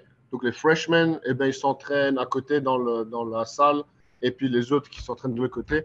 Et je pense que le, plus, le, plus, le truc qui m'a choqué le plus, c'était de se réveiller tôt le matin et, d'aller travailler. Et puis tu devais aller en cours. Et du coup, les journées étaient longues et je ne m'y attendais pas du tout. J'étais en mode, wow, c'est intense quand même. Il y a un côté très militaire dans l'approche de, de, la chose. Quoi. Ouais, ouais, Quand, quand je jouais en Belgique, c'était d'aller à l'école et puis tu finissais, tu rentrais à la maison et puis tu avais entraînement l'après-midi. quoi. C'était mm. pas tu te lèves le matin et trucs comme ça. Du coup, euh, c'était un grand changement. Mais après, c'était intéressant parce que j'aimais bien me réveiller tôt. Du coup, c'est pas que j'aimais bien me réveiller tôt, mais me réveiller tôt n'avait pas. Ça ne m'affectait pas trop dans mon, dans mon état en mode oh, je suis, je c'est tôt, j'ai pas envie de faire, euh, j'ai pas envie d'aller m'entraîner ou quoi. J'étais toujours euh, impatient d'aller dans la salle et d'aller, d'aller m'entraîner, quoi, de devenir plus fort et plus rapide, des trucs comme ça. Donc, ouais, je trouve que euh, c'est l'intensité de, la salle, l'intensité des, entraînements, l'intensité des, réunions aussi, parce que je pense qu'on n'avait pas vraiment de réunions en Belgique. Comme, je ne sais pas comment ça fonctionne maintenant, mais comme moi, je jouais, ben, on n'avait pas vraiment de réunions. Du coup, ça aussi, c'était vraiment tout nouveau où euh, euh, il fallait apprendre les plays, il fallait apprendre les termes qu'ils utilisent ici en Amérique aussi, parce qu'il y a des termes qu'on utilise en Belgique que on n'utilise pas ici en Amérique, et il y en a qui utilisent en Amérique qu'on n'utilise pas en Belgique. Et du coup, ça, la première année, c'était vraiment beaucoup de choses en une fois. Quoi. Ouais, c'est ça, c'est énormément de choses à assimiler. Avec l'anglais en plus, puisqu'a priori, je crois comprendre que tu parlais pas spécialement anglais lors de ton arrivée à Atlanta. Donc, ça fait beaucoup de choses, mine de rien, à, à prendre en compte pour, pour s'adapter dès la première année. Quoi. Mm-hmm. Du coup, euh, la première... quand je suis arrivé, mon anglais, j'avais pris, du coup, tu dois passer des tests TOEFL, euh, SAT pour pouvoir euh, être éligible à suivre les cours en Amérique. Et la première année, vraiment, pas de mentir, je pense que j'ai expliqué à tout le monde, c'était toujours les mêmes phrases. Je répétais les mêmes phrases à tout le monde. Et si j'avais quelque chose que je ne comprenais pas ou que je voyais, je pouvais voir dans leur visage que c'était quelque chose de marrant, je les vois sourire, et eh bien j'allais sourire aussi juste parce qu'ils souriaient. Mais au début, c'était vraiment compliqué à m'exprimer. Euh, mais après, voilà, quoi, une fois que tu es dedans, tous les jours, tu es dans l'anglais, ben, tu apprends et tu t'améliores. Alors, tu entres déjà dans ta cinquième année universitaire cette saison, si je ne me trompe pas, avec un parcours un peu en, montagne russe, si je peux parler ainsi, parce que du coup, tu as eu pas mal de temps de jeu malgré tout dès ton année freshman, justement en 2019. Euh, et j'ai l'impression qu'il y a eu un peu cette saison 2020 euh, qui a un petit peu freiné ta progression. Alors, on sait qu'il y a eu la Covid forcément. Euh, il y a eu aussi une saison écourtée par des, par des blessures. C'est, c'est comme ça que tu le juges aussi, ce, on va dire, cette cette, remontée, on va dire, entre 2020 et 2021 qui a peut-être pris un peu plus de temps que prévu? Ouais, du coup, euh, la, première saison était vraiment euh, quelque chose que je découvrais, vraiment comment ça fonctionnait et tout. Euh, j'ai appris plein de choses la première année, même si je faisais beaucoup d'erreurs. Et la deuxième année, je m'améliorais, j'avais encore, j'avais gagné du poids et tout. C'était, j'étais vraiment confiant au début d'année. Et puis, je me suis blessé, qui a, qui a complètement freiné tout, toute ma progression que j'avais fait dans la première année. Et euh, du coup, ouais, là, c'était un peu compliqué mentalement aussi. J'étais en mode euh, un peu dépressif, mais je, je, restais positif dans ma tête. Je me dis, ouais, c'est bon, il faut qu'on continue. Euh, je prenais tous les, les, les, réhabilitations, je sais pas c'est la kiné, tout, ce, tout ce qui était kiné. La rééducation globale, oui, oui. Et ben, je prenais ça très au sérieux parce que je voulais retourner sur ce terrain. J'étais venu pour, pour une raison. Et après la première année, voilà quoi. mais oui, une fois que je suis revenu de ma blessure, 2021, cette saison-là, j'ai recommencé un peu à jouer. Je n'avais pas vraiment confiance dans, pas vraiment trop confiance dans mon genou vu que je revenais. 2022 était vraiment, je pense que c'était la meilleure saison que j'ai eue depuis que j'étais là. Et du coup, là, maintenant, mon, mon, genou n'a plus aucun problème. Je le fais confiance à 100%. Du coup, vraiment, cette année, euh, je vise pour le top. Quoi. Euh, ça fait, ça fait 4-5 ans. Euh, j'ai travaillé. Maintenant, il faut aller, comment dire Il faut rectifier tout ça. Ouais, voilà, il faut aller finir, quoi. Hmm. Euh, on, va juste se projeter sur la saison 2023. Je veux juste avoir ton ressenti sur cette saison assez atypique de Georgia Tech l'année dernière. Alors, on a bien compris que mhm. voilà, tu étais aussi venu au sein du programme par rapport à, Coach Collins, mais on a vu quand même un programme assez transfiguré entre son départ, donc en début de saison dernière, et la nomination d'abord en tant qu'intérimaire, puis depuis euh, la fin de saison, euh, coach principal de, de Brenke. Euh, il y a eu mhm. notamment quatre victoires et quatre défaites pendant cette période-là. C'est le même bilan mhm. d'ailleurs en, intra-conférence, sachant qu'en plus, il y a eu Clemson et Florida State en crossover. C'est quand même important à, rappeler. comment tu perçois cette dynamique qui a été différente? Qu'est-ce qui a changé, selon toi, fondamentalement au sein du programme? Je trouve que, que, qui avait vraiment. une fois qu'on a switch les coachs, qu'on a su que Coach Collins était, a été viré, que Coach Key a été le, le, coach intérimaire, euh, les, les, joueurs, je pense que les joueurs ont trouvé ça intéressant parce qu'ils ils ont, ils savent comment qui fonctionne et ils savent que qui va te dire directement si, si quelque chose tu fais mal, et eh ben, il va te le dire. Si quelque chose il fait bien, il va te le dire et il est 100% direct, il ne va pas passer par quatre chemins. Et je pense que les joueurs ont ressenti ça et on s'est plus rapproché et on a créé vraiment une team, de, une family, comme on dit ici. Euh, et je pense que ça, ça a vraiment apporté du plus à l'équipe. Et moi, en tant que joueur qui était là depuis le début de Collins et qui voit les joueurs grandir jusqu'à maintenant, quoi, et ben, je trouve que l'équipe aussi a, grandi en termes d'unition entre euh, être unis entre familles, quoi, parce que voilà, il faut, il faut ce, sentiment pour pouvoir aller sur le, terrain et te donner à 100% et te dire, OK, je me donne à 100% maintenant parce que je sais que le, prochain qui va entrer, il va, aussi se donner à 100%. Et euh, on a ressenti ça au switch de la saison. Et je pense que cette saison qui vient là, eh ben, on est, je, suis très confiant sur, euh, sur les capacités qu'on a et qu'on va, on va avoir une très bonne saison. Allez, je, suis confiant. Quoi. C'est, je sais pas comment expliquer, c'est un ressenti que j'ai, que je vois les entraînements et tout. Euh, le ressenti sera encore plus fort après le fall camp qu'on a dans deux semaines. Donc voilà, moi je suis juste il y a un cadre, il y a un cadre et une atmosphère qui vraiment te, te, fait dire que ça peut continuer à surfer justement sur la, sur la bonne dynamique de l'année dernière. Mhm. Euh, justement, ça tombe bien que tu me dises ça. Euh, en 2023, concrètement, a priori, c'est ta dernière saison universitaire en termes d'éligibilité, si je ne me trompe pas. Euh, Laquelle? C'est ta dernière saison. Tu seras encore éligible après en 2024 ou du... Ouais, du coup, j'ai encore deux années Ah, deux années, ah, pardon, c'est moi, c'est moi du coup qui dis n'importe quoi. Tu as la possibilité d'être un super senior l'année prochaine. Ouais, ouais. Très bien. Euh, bon, en tout cas, juste pour revenir donc, à cette saison 2023, euh, concrètement, tu, comment tu commences à en parler. C'est quoi les objectifs dans un premier temps collectif et du même coup, forcément, ce qui nous intéresse aussi dans cette émission, tes objectifs individuels à toi? Euh, Collectif, nous, on veut, on veut gagner. On veut gagner. On peut prendre une game par une game. On veut gagner chaque game. On, on, on, parle. Pardon. On en discute. Chaque semaine, on en revient à la, même, le, le, même point où où on est focus sur juste gagner les, matchs. Quoi. Du coup, euh, je pense qu'on a travaillé aussi. On a le coach Kiss qui a implémenté une, euh, un groupe de joueurs qui sont les leaders, on va dire, du groupe. Et, et nous, on discute entre nous ce qu'on doit améliorer, ce, que, ce qui se passe pendant les entraînements qu'on doit améliorer ou bien ce qu'on doit changer, des trucs comme ça. Et du coup, euh, je pense que ça, avec cette mentalité et ce, groupe qu'on a de garçons euh, qui, qui, sont les leaders, on va dire, du groupe, de, la team, eh ben, on a un bon, une bonne chance à arriver très haut, quoi, je pense. Euh, et personnellement, moi, je pense, euh, je veux vraiment avoir des, des meilleurs stats que l'année passée. Du coup, on avait 2.5, je pense que c'était en sac, et du coup, j'essaye d'avoir au moins le, double digit en termes de sac. Du coup, euh, au moins 5 sacs cette année, ce sera très bien. Hmm? Au moins 5 sacs cette année, ce sera très bien. Au moins, moi je dis, euh, au moins, si on arrive à 10, ce serait parfait. 10, ah bah oui, oui, c'est 10, 10 c'est d'accord. 10, c'est le top. Du coup, c'est ce que je vais écrire sur mon miroir 10. Tous les jours, je vais voir 10, 10, 10.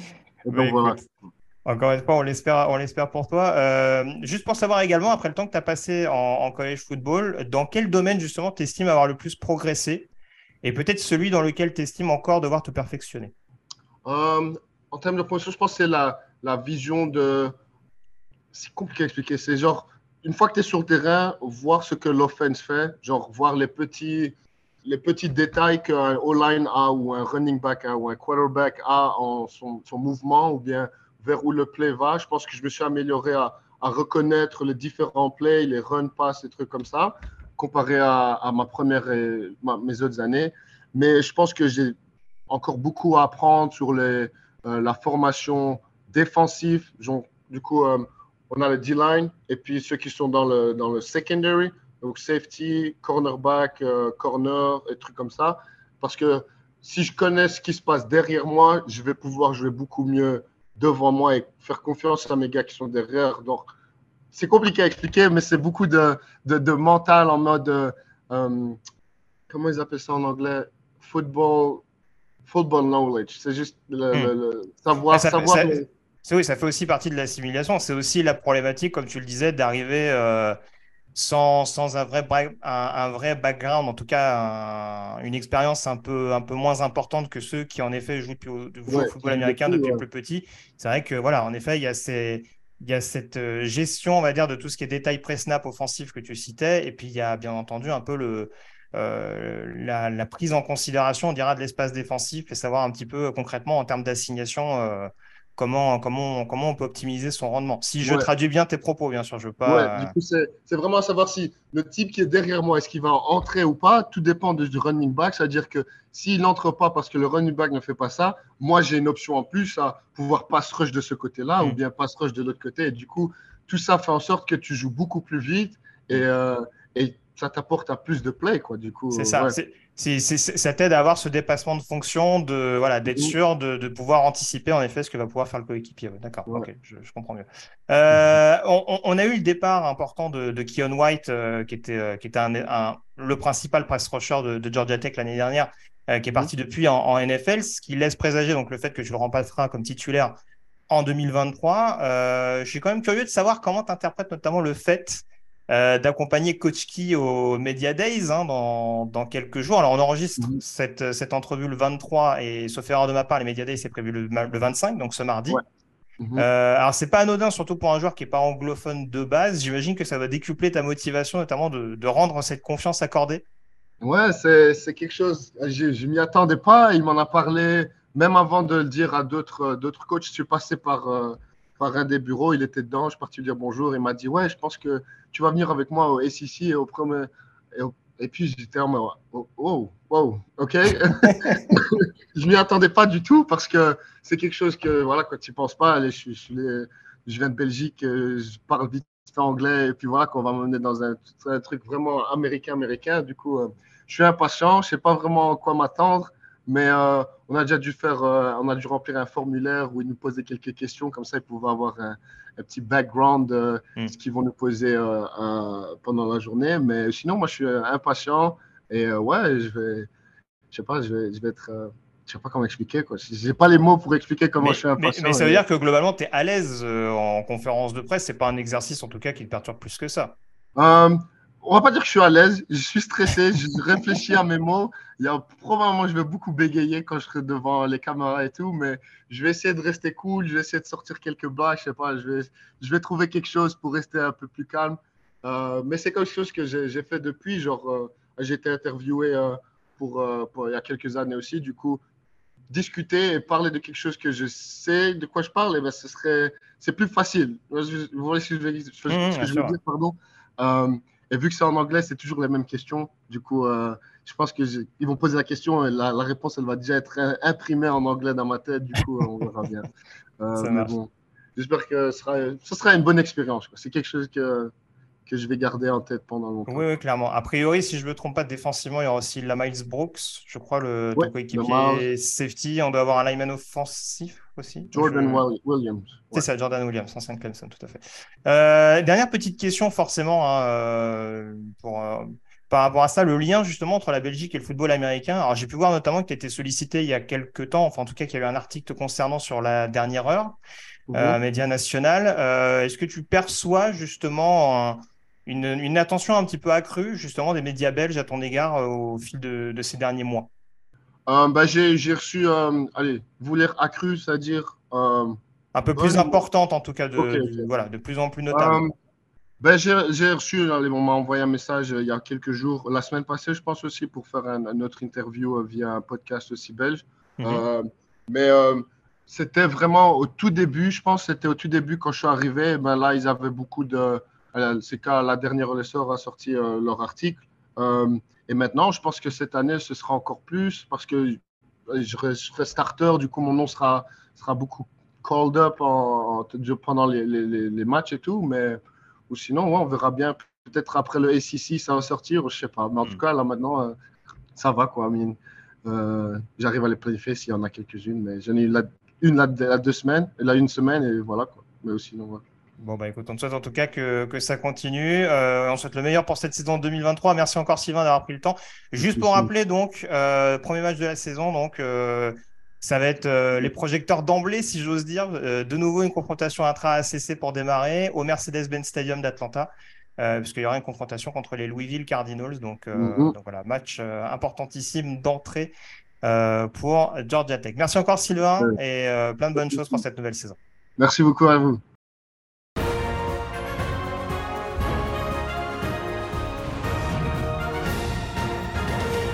Merci encore à Sylvain en tout cas euh, d'avoir euh, accepté, hein, euh, d'avoir, été vraiment très disponible dans cette période quand ça s'est chargé, hein, cette période de pré-saison à l'orée des, des, camps estivaux, c'est jamais forcément très évident. Et voilà, vous avez senti l'engouement notamment, ça tapait beaucoup sur les tables notamment. voilà. il est prêt, il est fin prêt, les attaquants sont prévenus au cours de cette saison, donc merci encore à lui et excellente saison pour les Yellow Jackets en 2023. On termine avec le dernier chapeau. Euh, Morgan, et on va commencer euh, notamment. Allez, on va se faire les équipes de Virginie tout de suite. Euh, puisque du coup il y a un autre français, un autre français, un autre européen qui nous intéresse et un français en l'occurrence, on a parlé de Tidva Young Wilfried Penet reprend du service au niveau de la ligne défensive, très fourni des Hokies cette saison. première année avec Brent Price, ça a été un petit peu compliqué, bilan de 3 victoires euh, et 8 défaites. On n'a pas non plus été épargné par les blessures, notamment en attaque euh, du côté de Plexburg, si je ne me trompe pas, euh, sur, la localisation du programme de Vitech. Et puis voilà, je serais curieux d'avoir aussi ton avis dans le même élan sur, sur Virginia. Hein. on attendait la première saison de Tony Elliott, on en a parlé un petit peu tout à l'heure. L'année de transition était prévisible, mais ça pourrait prendre encore plus de temps que prévu. Ouais, alors Virginia, écoute, euh, on va commencer par eux. Euh, première, première saison très difficile pour, euh, pour Tony Elliott, l'ancien de, Clemson. Ça m'a quand même surpris qu'il a été capable de bousiller complètement Brennan Armstrong. Attaque est vraiment anémique. voilà, un programme qui reste sur 6 défaites lors de leurs 7 derniers matchs. Lors, de ces 7 derniers matchs. La seule bonne nouvelle, c'est qu'il y a une ligne défensive qui semble être encore une fois imposante, hein, avec un joueur comme euh, Cam Butler, notamment le pass rusher, ou le, duo de defensive tackle Aaron euh, Fomi et Chico Bennett, mais il y a des, en plus il y a eu départ. Les seuls joueurs qui étaient hein, les seuls vraiment playmakers en défense sont partis. Alors on pense à Fentrell Cypress qui est parti, donc le cornerback du côté des FSU. On a Nick Jackson, le linebacker, parti du côté de Missouri. Iowa, Iowa. Euh, Iowa, pardon, j'ai dit Missouri. Iowa, excuse-moi. Et au poste de quarterback, euh, donc il y a le départ de Brennan Armstrong, je le répète. Alors il y a un joueur voilà, que moi qui m'intéresse un petit peu à la FCS, on avait vu passer un Tony Musket, un vrai gunslinger du côté de Manmouth. Mais voilà, il passe de FCS à FBS, c'est pas garanti que euh, la transition se passe sans, le moindre problème. Oui, il y a un peu de potentiel au poste de running back. On a ben, l'ancien de Clemson, Kobe Pacey, qui, est arrivé pour euh, suppléer ou seconder Paris Jones. Je suis pas très très très optimiste, euh, d'autant plus que le calendrier euh, du début de saison est ravageur. Il commence contre Tennessee. Ils enchaînent avec James Madison qui a les crocs, et, ensuite c'est Maryland et NC State. Pas évident pour Virginia. Bon, Virginia Tech plus optimiste. En tout cas, il y a des recrues assez intéressantes euh, via le portail des transferts du côté de Virginia Tech. Notamment, gros point d'interrogation vu ce qu'on a vu de Grant Wells la saison dernière. Euh, Kyron Drons en provenance de Baylor, est-ce que ça t'intrigue autant que moi? A, priori, on a priori, on devrait quand bah, je pense qu'on devrait quand même. je pense. On devrait redonner une chance à Grant Wells, je pense. Mais effectivement, euh, si le mois de septembre se passait pas très bien pour Grant Wells, on pourrait effectivement euh, bah, donner sa chance à Kyron Drones qui arrive donc de, Baylor. D'autant plus qu'il y a, y a un groupe de receveurs qui est, je trouve, assez intéressant côté de Virginia Tech. Il y a l'arrivée d'Ali Jennings, hein, qui est euh, en provenance de Old Dominion, lui qui a eu des gros stats hein, du côté donc, de, de Old Dominion. Et puis on a toujours Daquan Felton, Jalen Lane. On peut se reposer aussi sur euh, celui qui devrait être le vrai moteur de l'attaque, on va pas se mentir, hein, Malachi, euh, Malaki Thomas, donc le, running back. Donc, euh, je parlais de recrues intrigantes, mais le, running de North Carolina INT également, Brachel Tutton, ça, peut éventuellement être, une doublure, enfin en tout cas une deuxième lame assez intéressante dans ce backfield offensif du côté des Hokies. Donc, avoir extrêmement productif la saison dernière en, FCS. Hein. Donc, Tout à fait. à voir si la transition peut se faire efficacement. Et puis euh, autour de Wilfried Penney, donc dans, la, ligne défensive, euh, il y aura toujours un joueur comme Norel Pollard. Une défense contre la course qui avait été euh, plutôt satisfaisante l'année dernière. Mais est-ce que, ça, ces performances vont être éditées en, 2023 C'est encore un, point, d'interrogation. Parce qu'on mise quand même beaucoup sur cette défense. Et on serait que Brent Pry est quand même un, un coach plutôt défensif. Hein. D'ailleurs, euh, il avait beaucoup appelé les, jeux la saison dernière. Il semblerait que cette année, il va laisser euh, le play calling au coordinateur défensif Chris Marv. Il va falloir que cette défense redevienne l'une des références de la CC, sinon ça risque d'être encore une saison euh, bien difficile, j'ai l'impression, pour Virginia Tech. c'est sûr, oui. C'est vrai qu'un des, des, principaux points assez intrigants la saison dernière, c'est peut-être le manque de pression globale, malgré la présence, par exemple, d'un un Taïwan Garbut qu'on avait vu euh, assez bon en, 2021. Et euh, c'est vrai que le, jeu contre la passe, globalement, va être assez intriguant parce qu'il va falloir, en effet, pour Pride notamment, développer ce pass rush et puis trouver des solutions sur les postes de, cornerback. Euh, on a vu notamment l'arrivée assez intéressante hein, d'Eric Cantine, euh, qui est un ancien de Georgia Southern, si je ne me trompe pas. On a le retour de blessure également de Dorian Strong. C'est pas forcément pour déplaire, encore une fois, pour une équipe qui a perdu notamment Armani Chapman, qui est parti du côté de North Carolina. Ou si on parle du backfield de Chamari Connor, qui a rejoint les rangs de la NFL. Donc, euh, donc voilà, ça peut être un renouvellement assez intéressant pour avoir une équipe qui reste cohérente malgré tout euh, contre le jeu aérien. on termine du coup avec les deux dernières équipes de cette conférence déjà, on était, on, était obligé de te laisser un petit peu euh, le, mot plus ou moins de la fin concernant, euh, concernant Syracuse. Les Orangemen, euh, avec notamment cette saison c'est périlleuse qui attend, qui attend Dino Bebers. Et puis, je pense que tu ne résisteras pas à l'idée de te positionner sur Boston College. Je termine par ces deux-là aussi, parce que moi, en l'occurrence, ils figuraient comme des gros, gros candidats à la chaise chaude. Ah, tout à fait. Dino Bebers, donc à Syracuse, euh, qui n'a pas fait du mauvais taf ces dernières années, mais dont on voit malgré tout qu'il y a une inconstance assez permanente saison après saison. Euh, Boston College, c'est une année décisive pour Jeff Affley. Il va falloir. Alors, je sais que l'année dernière, ils n'ont pas été épargnés par les blessures, notamment dans un secteur. Mais là, très clairement, offensivement, il faut montrer autre chose. Tout à fait. D'ailleurs, j'ai essayé de lui glisser quelques mots, puisque je suis passé sur le campus de Boston College il y, a, quelques semaines. Euh, des changements majeurs dans le coaching staff. Euh, nouveau coordinateur offensif, euh, John McNulty a été viré, nouveau coordinateur défensif, Tem Lucabo est parti en NFL du côté des Panthers de, Carolina. C'est que des promotions internes. Hein. Shimko en attaque, c'est ancien coach quarterback. Abdourahim, c'est ancien coach DB. Tout à fait. Alors c'est sûr qu'il y, a, y a deux, deux joueurs importants, emblématiques des dernières saisons de, Boston College qui sont partis. Jurkovec, le quarterback, on en a parlé tout à l'heure, parti du côté de Pittsburgh. Et Zay Flowers, bien sûr, premier tour de draft par les Ravens, si je ne me trompe pas. Euh, mais voilà, c'est vrai qu'il y, a beaucoup de points d'interrogation parce que euh, on s'attend à un jeu aérien euh, plus agressif cette année, a priori. Emmett Morehead, le, quarterback, devrait être présent. Il y a l'arrivée quand même de Ryan O'Keefe, hein, qu'on avait connu du côté de UCF. Ça, ça pourrait être tout à fait intéressant. On a on est intrigué par euh, ce Dino Tomlin, oui, le fils de Mike Tomlin, qui sera euh, présent du côté donc, de, Boston College comme, euh, comme receveur. Il y a Jaden Williams aussi qu'on avait vu récemment. Retour de l'expérimenté running back Patrick Garwo. il y a quelques, voilà, quelques joueurs intéressants, mais de manière générale, c'est le manque de profondeur qui est assez inquiétant. et la ligne offensive. Parce qu'écoute, euh, chute drastique des perfs de cette O-line qui était une des références dans la dans l'ACC euh, jusqu'en 2022, je dirais. L'année dernière, ça a été catastrophique. Et du coup, maintenant, de la profondeur, ils en ont. Hein. Bah, ils en ont.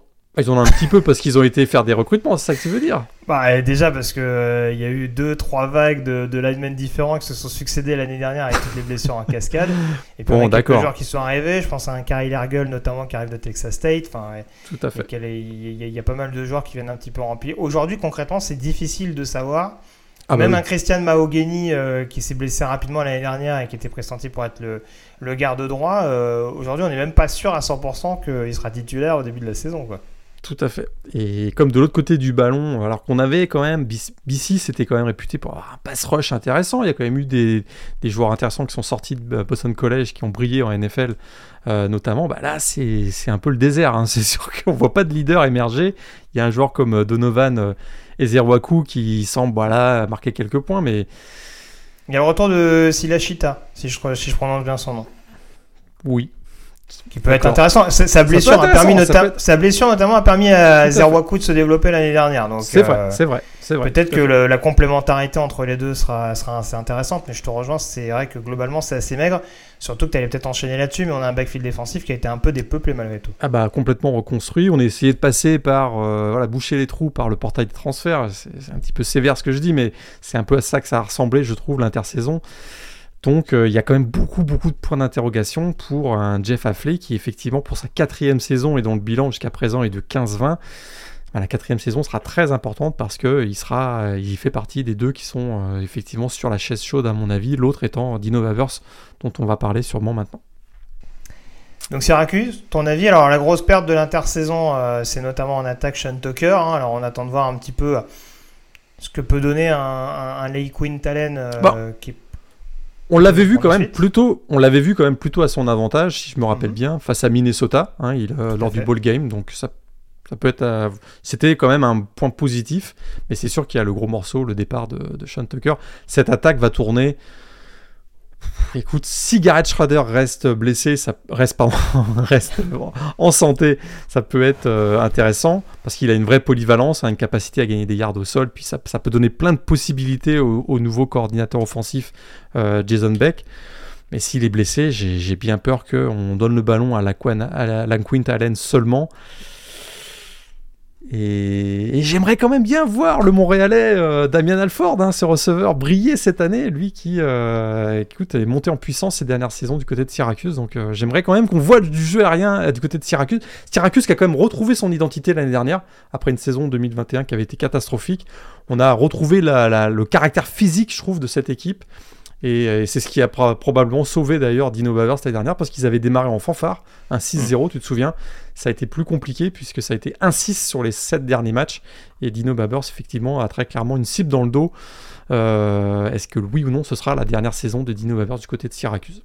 C'est ça. Tu citais à raison Damien Alford, euh, faut, voir également la confirmation de Randy Gadsden, aussi le, le Tyden qui avait vraiment pleinement explosé la saison dernière. Euh, beaucoup de changements sur la ligne offensive, ça ce sera un élément à prendre en considération. Et puis en défense, c'est vrai qu'on a parlé de la O-line de Boston College, mais c'est difficile d'occulter le fait qu'il y a eu beaucoup, beaucoup de pépins physiques, notamment dans le backfield défensif. On s'est beaucoup arrangé, notamment pour combler. Alors, il y a eu les blessures de Garrett Williams, mais il y en a une autre également euh, qu'on fait défaut en cours de, saison. Et on a vraiment essayé de sortir euh, les différentes options. Je pense qu'il y a au moins 7-8 DB qui ont quand même joué un nombre assez impressionnant de snaps la saison dernière. Donc il y a cette expérience-là malgré tout. Il y a le retour de Stephen Thompson qui s'est blessé assez vite sur le deuxième rideau.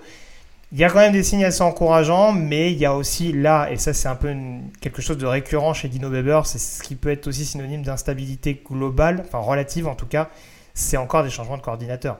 C'est-à-dire que, ah, on, l'a dit, Robert Tanae est parti du côté d'NC State Alors, je te, laisse la primeur de nous annoncer le coordinateur défensif, mais en tout cas, on a, je crois, c'est John Beck qui arrive en tant que coordinateur offensif, lui qui était du côté de, de BYU il n'y a pas si longtemps que ça. Je me demande si c'était pas coach des QB de Zach Wilson il n'y a pas si longtemps que ça. Ben, je crois que tu as raison, absolument.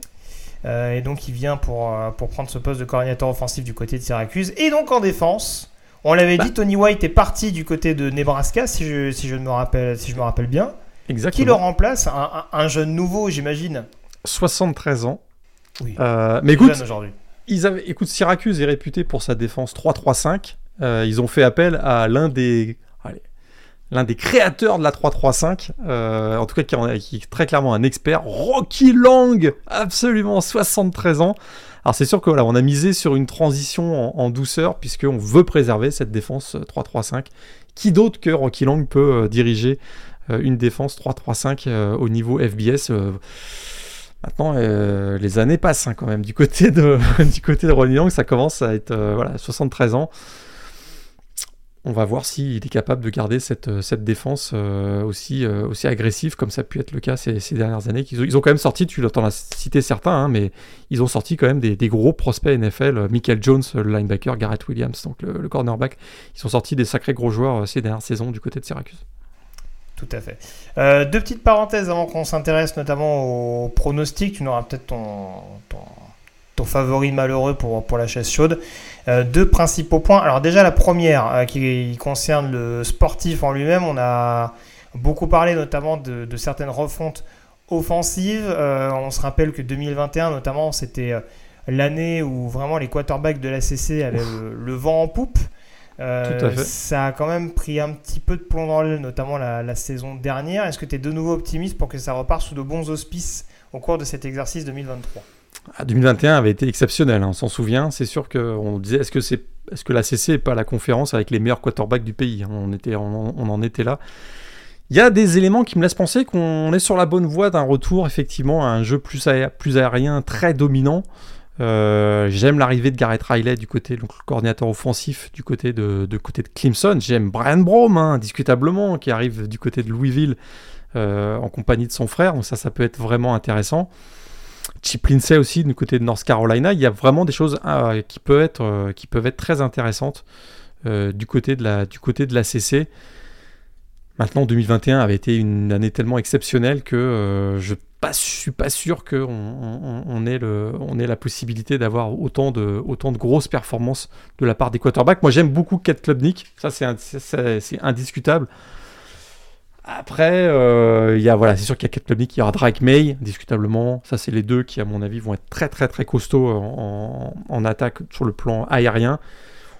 Il y a l'interrogation euh, Jordan Trevis. Hein. Est-ce que, est que Jordan Trevis va continuer sa progression, être euh, aussi dangereux au sol que dans les airs et emmener Florida State euh, jusqu'en playoff, hein, disons-le mais derrière, je suis, voilà, j'aime bien Riley Leonard, mais c'est pas non plus un gunslinger, quoi. C'est sûr que ou alors il peut franchir ce palier comme Travis l'a fait la saison dernière en apportant plus de variété. Mais c'est vrai que... Et il y, a Tyler Van Dyke du côté de Miami qui a montré un gros potentiel lors de son année freshman, mais qui a régressé l'an dernier. En effet, ça me prend quelque chose d'assez excitant. Pour faire euh, plutôt du hors-terrain, on ne pouvait pas, Morgan, au cours de cette émission, ah. euh, ne pas euh, aborder le chapitre réalignement, puisque, on le sait, la Big Ten et la conférence SEC ont on fichu une sacrée pagaille, mine de rien, l'année dernière, avec notamment les, nouveaux deals TV, les nouveaux gros contrats qui ne cessent de créer des disparités entre les conférences. Ça n'a pas épargné la conférence ACC. Et aujourd'hui, il se murmure de plus en plus qu'une mutinerie s'organiserait au sein de la conférence ACC. mutinerie d'ailleurs euh, insufflé par des programmes non négligeables de cette, ah bah. euh, de cette conférence. Tout a commencé en janvier dernier lorsque le directeur athlétique de Florida State, Michael Alford, a critiqué le modèle de partage égal des revenus TV entre les 14 programmes de l'ACC. Hein, pour lui, les choses doivent changer pour que les ténors de l'ACC on va dire les noms, hein, Florida State, Miami, Clemson, North Carolina, puissent continuer de lutter euh, avec, bah, avec la et la, Big Ten. visait le contrat TV, donc signé en 2016 hein, et qui va, durer jusqu'en 2036. Alors, ce contrat avait l'avantage de la stabilité. C'est sûr que quand il a été signé, euh, la CC était menacée euh, bah, par le réalignement déjà. Là, on arrivait avec un gros contrat signé en 2016 qui garantissait des revenus égaux à hauteur de 36 millions de dollars pour l'ensemble des, programmes. C'était, l'époque où on a créé ACC Network, hein, notamment. Donc vraiment, euh, l'ACC se disait, on est protégé avec la garantie de revenus euh, à hauteur de plus de 35 millions de dollars par année. Euh, le seul problème, c'est que les autres ont fait mieux, notamment la ACC et la, Big Ten. Alors, pose un certain nombre de questions. Parce que euh, l'autre point, c'est ce qu'on appelle the grant of rights. Euh, et ça, c'est un des éléments qui fait jaser actuellement, qui fait discuter actuellement du côté notamment de Florida State. Alors là, puisque vraiment, on va expliquer ce que c'est. Hein. lors de la signature de ce contrat 2016, l'ACC s'est arrangé pour détenir les droits TV des matchs à domicile des 14 programmes euh, de l'ACC jusqu'en 2036, et ce, même si un programme quittait la CC. C'est-à-dire qu'imaginons que Florida State décidait de quitter la CC pour la SEC, par exemple, en 2024, la CC, contractuellement, continuerait de conserver les revenus TV associés aux matchs des Seminoles. Tu dis des euh, matchs, mais il me semble que c'est vraiment tout type de diffusion euh, par un média. Euh, tout à fait. Une, émission spéciale sur le campus de Boston College, même si c'est pas un match à proprement parler, c'est la propriété de la conférence ACC. Exactement. Et euh, le contrat serait tellement alambiqué avec des clauses tellement obscures et difficilement compréhensibles que les avocats qui se sont penchés dessus se demandent si on peut vraiment sortir de ce contrat de Great Wright. On sait qu'en plus, il faudrait payer les 120 millions de dollars d'indemnité de départ hein, qui sont déjà prévus au contrat dans la l'ACC. Donc ça, ce serait une grosse somme. Et euh, parce que FSU et d'autres, comme Clemson, Miami, North Carolina, commencent à regarder. On voit que du côté de la SEC, on va être à, hauteur de 100 millions de dollars par année euh, de revenus par rapport aux 36 millions que FSU euh, et Clemson vont, gagner dans les prochaines saisons, ça fait, euh, ça fait effectivement s'interroger un certain nombre de programmes de l'ACC. La solution proposée par Florida State, bah, c'est de remettre en cause la distribution égalitaire de ces revenus TV entre les facs de l'ACC. Hein. Je traduis, hein, plus d'argent pour euh, Clemson, Florida State, Miami, et moins d'argent pour Boston College et Georgia Tech.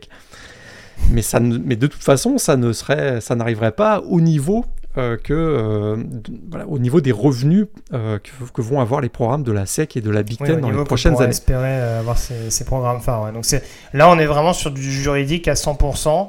Tout à fait, mais il faut voir les temps. À, l'instant, on enregistre cette émission, ça s'est pas encore passé, mais il me semble que le 2 août, il y a une réunion spéciale organisée en interne par le, le board, on dira, du, de Florida State. Euh, Tout à fait. Vraisemblablement pour, pour continuer d'explorer un petit peu la question. on se doute qu'il y, y, a déjà des, des, discussions, mais ça fait vraiment partie de cette, de cette bataille de pouvoir, hein, parce qu'encore une fois, on a dans, dans, dans, ce, dans ce Power 5 et ce, j'allais dire, ce fantasme, quand, mais qu'on est de moins en moins un, euh, d'avoir quatre grosses conférences fortes c'est un peu désormais euh, bah, à qui arrivera à vraiment euh, s'extirper, on dira, les, quelles autres conférences du Power 5 arriveront à être assez dominantes.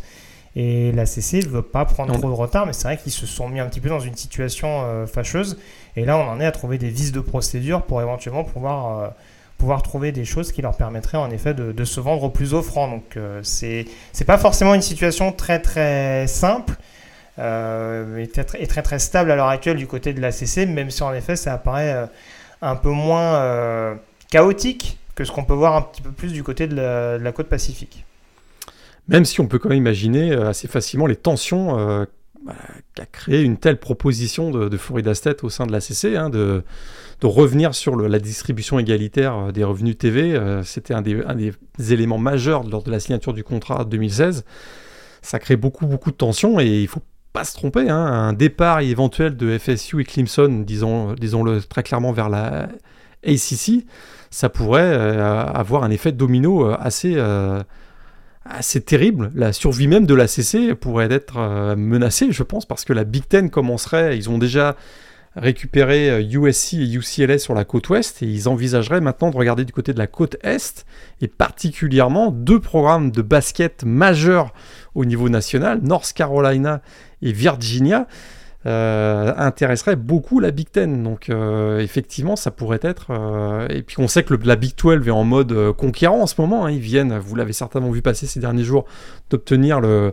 Bah là, ils ont récupéré Colorado qui était dans la Pac-12 à partir de 2024. Donc Colorado sera de nouveau, de nouveau un membre de la Big 12 et ils veulent pas s'arrêter là. On parle beaucoup d'Arizona, mais peut-être qu'il y a d'autres programmes. Écoute, la Big 12 du côté de, du côté de la Géorgie par exemple. Hein Georgia Tech, etc. Ça pourrait être euh, eux aussi, ils sont conquérants de la Big Donc vraiment l'ACC.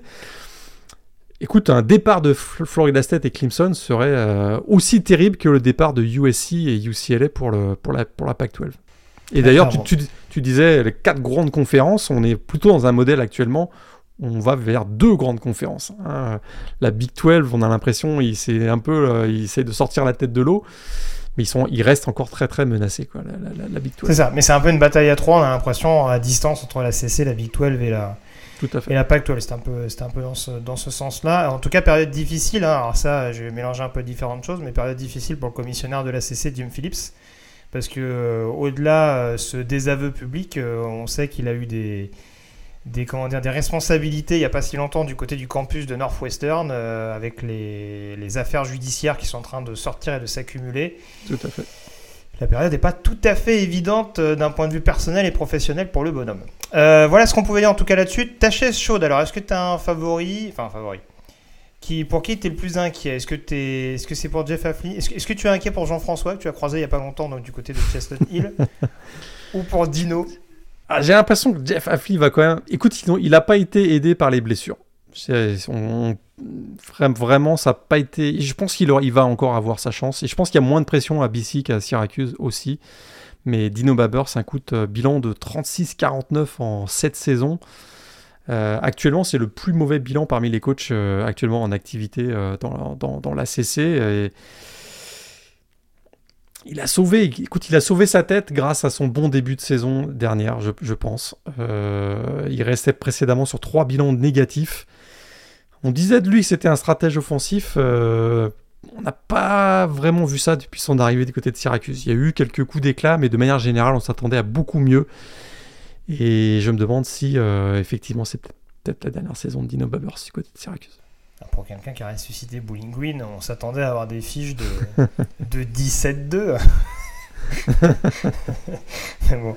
Euh, Jeff Affley, je suis pas emballé quand même. Moi, j'entends ce que tu dis sur le sursis potentiel, mais euh, je pense qu'il faut quand même voir autre chose parce que le problème de ligne existe, mais avoir le pire bilan en termes de yards au sol du pays l'année dernière, 63 yards en moyenne c'est ouais, c'est là où je me dis c'est un peu plus préoccupant, surtout quand tu as un, par exemple as un Zay Flowers qui est capable de de, de, de, jouer, euh, enfin de, de, sortir du backfield, enfin de, faire un peu de jet sweep, d'avoir vraiment ce type d'originalité là, d'avoir un jeu au sol aussi perturbé. Euh, ça m'interroge quand même un peu. J'ai l'impression qu'on est vraiment sur le coach qui peut éventuellement développer la défense mais offensivement, ça va être un peu. Euh, allez, on essaye de faire ce qu'on peut et c'est un petit peu ce qui m'inquiète du côté de Boston College. Euh, en grand fan de Matt Ryan que je suis, je veux voir un autre visage offensif euh, des Eagles, très clairement. le pronostic, on y vient, Morgan. Est-ce qu'on reste unanime sur un Clemson Florida State ou est-ce qu'on part sur une surprise? Moi, je pars pas sur une surprise. Je, écoute, disais tout à l'heure, je pense qu'une équipe comme Duke, comme des, équipes comme Duke et Georgia Tech peuvent se mêler assez longtemps à la lutte. Euh, on peut en parler peut-être de ces deux programmes encore au mois de novembre pour savoir s'ils ils vont venir embêter Clemson et Florida State, mais je... Écoute, il y a un avantage de talent, de profondeur euh, réel du côté de Clemson et Florida State, et de manière générale, on a quand même envie de l'avoir ce match Clemson-Florida State. Donc euh, je me dis que je me dis que ça peut ça peut être ça peut être quand même le fun d'avoir ce match-là. Oui, je ne vais pas être très original. En effet, euh, Duke peut être une, euh, une surprise. Euh, je continue de me dire que Pittsburgh, pourquoi pas, ça peut, être un élément un petit peu, un petit peu dérangeant pendant une longue partie de la saison. je suis très intrigué en effet par Miami, mais c'est vrai que il y, a deux équipes qui semblent prêtes dès le jour 1 et c'est peut-être ça qui risque éventuellement de leur permettre de, de, marquer le coup d'entrée, même si on sait que les principales confrontations intra-conférences n'interviennent pas tout de suite, en tout cas la majeure partie. Donc, donc voilà, je ne serais pas très original en parlant sur cette finale Tigers Seminoles. Du coup, quel vainqueur pour toi? Clemson. Bah, le dis pas comme ça. Clemson, bah, je, si le dis comme... Renfro t'entend, est-ce que tu penses qu'il va être flatté je le, je le, dis comme ça parce qu'il y a un petit peu d'envie que ça change, un petit peu de changement dans la CC. Écoute, à la création de la CC en 2004, au moment où, euh, pas la création, mais au moment où on a vraiment recomposé la CC, on nous a vendu du Florida State Miami pendant les dix prochaines années. C'était le but hein, de créer les deux divisions euh, Atlantique Coastal. C'était pour avoir du Florida State Miami pendant les dix prochaines années. On n'a jamais eu Florida State Miami. Et dans toute l'histoire, vraiment. Donc ça, c'est frustrant. Pas de, de, pas de finale de conf depuis 2014, Florida State. Hein, exactement, et tout à fait. Donc on a envie de la voir, cette finale Florida State Miami, mais ce ne sera pas cette année. Et je crois que Clemson, euh, il y a eu beaucoup de problèmes la saison dernière. Un jeu, on, s'en souvient, DJ Wagalalay, ça a été difficile. Mais je crois que Kat Klubnik est prêt pour être vraiment le vrai leader de ces. Puis c'est un talent incroyable, hein, Kat Klubnik.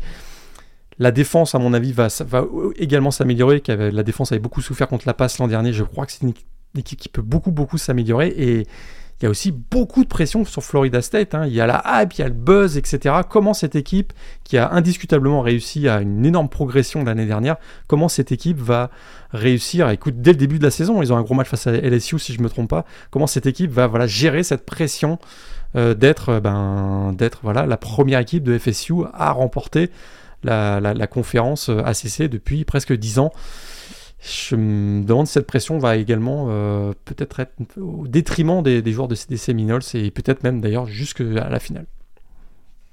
Très bien. Bah écoute, j'y vais sur Clemson euh, également, d'une part parce qu'on en a parlé dans la preview top 25, euh, j'ai du mal à partager toute cette hype autour de Florida State. En tout cas, cette hype qui leur permettrait dès cette année d'aller au bout. J'ai toujours un petit problème avec Mike Norvell à ce niveau-là. Je me dis que sur des matchs peut-être un peu coup près, je ne sais pas encore s'il peut vraiment être euh, tout à fait clutch. Euh, et c'est vrai que je le redis, mais ouais, moi, la défense de Clemson, euh, pour moi, fait le boulot. Et je pense en effet que la saison dernière, c'est sûr que, enfin, en tout cas, les deux dernières saisons, on a beaucoup polarisé ça sur, sur Wagalele, les difficultés offensives, etc. etc. Il n'y avait pas que du mauvais malgré tout. C'était une équipe qui était extrêmement efficace en zone rouge. on, on l'a dit tout à l'heure, c'est une équipe qui performe énormément sur le jeu au sol. Il y a sans doute des receveurs qui vont commencer à se développer. On a dit une grosse ligne offensive. Enfin, c'est quand même une équipe qui a assez peu de défauts. Même sur le poste de cornerback, par exemple, ils ont lancé beaucoup de freshmen sophomore la saison dernière. C'est une équipe qui va progresser dans cette, dans cette optique-là. Donc euh, voilà, on n'a pas, pas secoué, on n'a pas remué tout le roster avec des transferts. Et justement, c'est cette stabilité qui pourrait être assez précieuse du, de A à Z. Donc c'est pour ça que j'aurais tendance à aller vers Clemson, peut-être sur une finale de conférence plus serrée qu'à l'accoutumée, parce que mine de rien, on a rarement eu des finales de conf toujours accrochées. Mais euh, victoire quand même de Clemson pour moi contre Florida State. Voilà ce qu'on pouvait dire en tout cas sur cette conférence ACC. Je te remercie Morgan d'avoir été en ma compagnie. Prochain rendez-vous, alors là euh, déjà on a mis les petits plats dans les grands avec l'ACC. Alors attention, asseyez-vous dans la prochaine émission, puisque là on parle Sunbelt. Alors autant vous dire, on vous a teasé le truc la dernière fois sur la conférence AAC, quelle est la meilleure conférence du groupe of five et tout. Alors là, attention, ça va décoiffer. Hein. Ah oui, garanti. Là, je vous le dis, euh, là, c'est le cas de le dire, attachez votre ceinture. Tout à fait. bon, merci en tout cas, Morgan. Et euh, restez bien connectés euh, sur les antennes euh, Blue Pennon sur le podcast Ball, sur les podcasts, euh, sur les previews écrites. Hein, il va y avoir quelques-unes a priori qui vont ça sortir prochainement. Ça, ça s'en vient. Euh, effectivement, sur le site, on va commencer à voir. on retrouve nos activités. Hein, les, les, fall camps reprennent.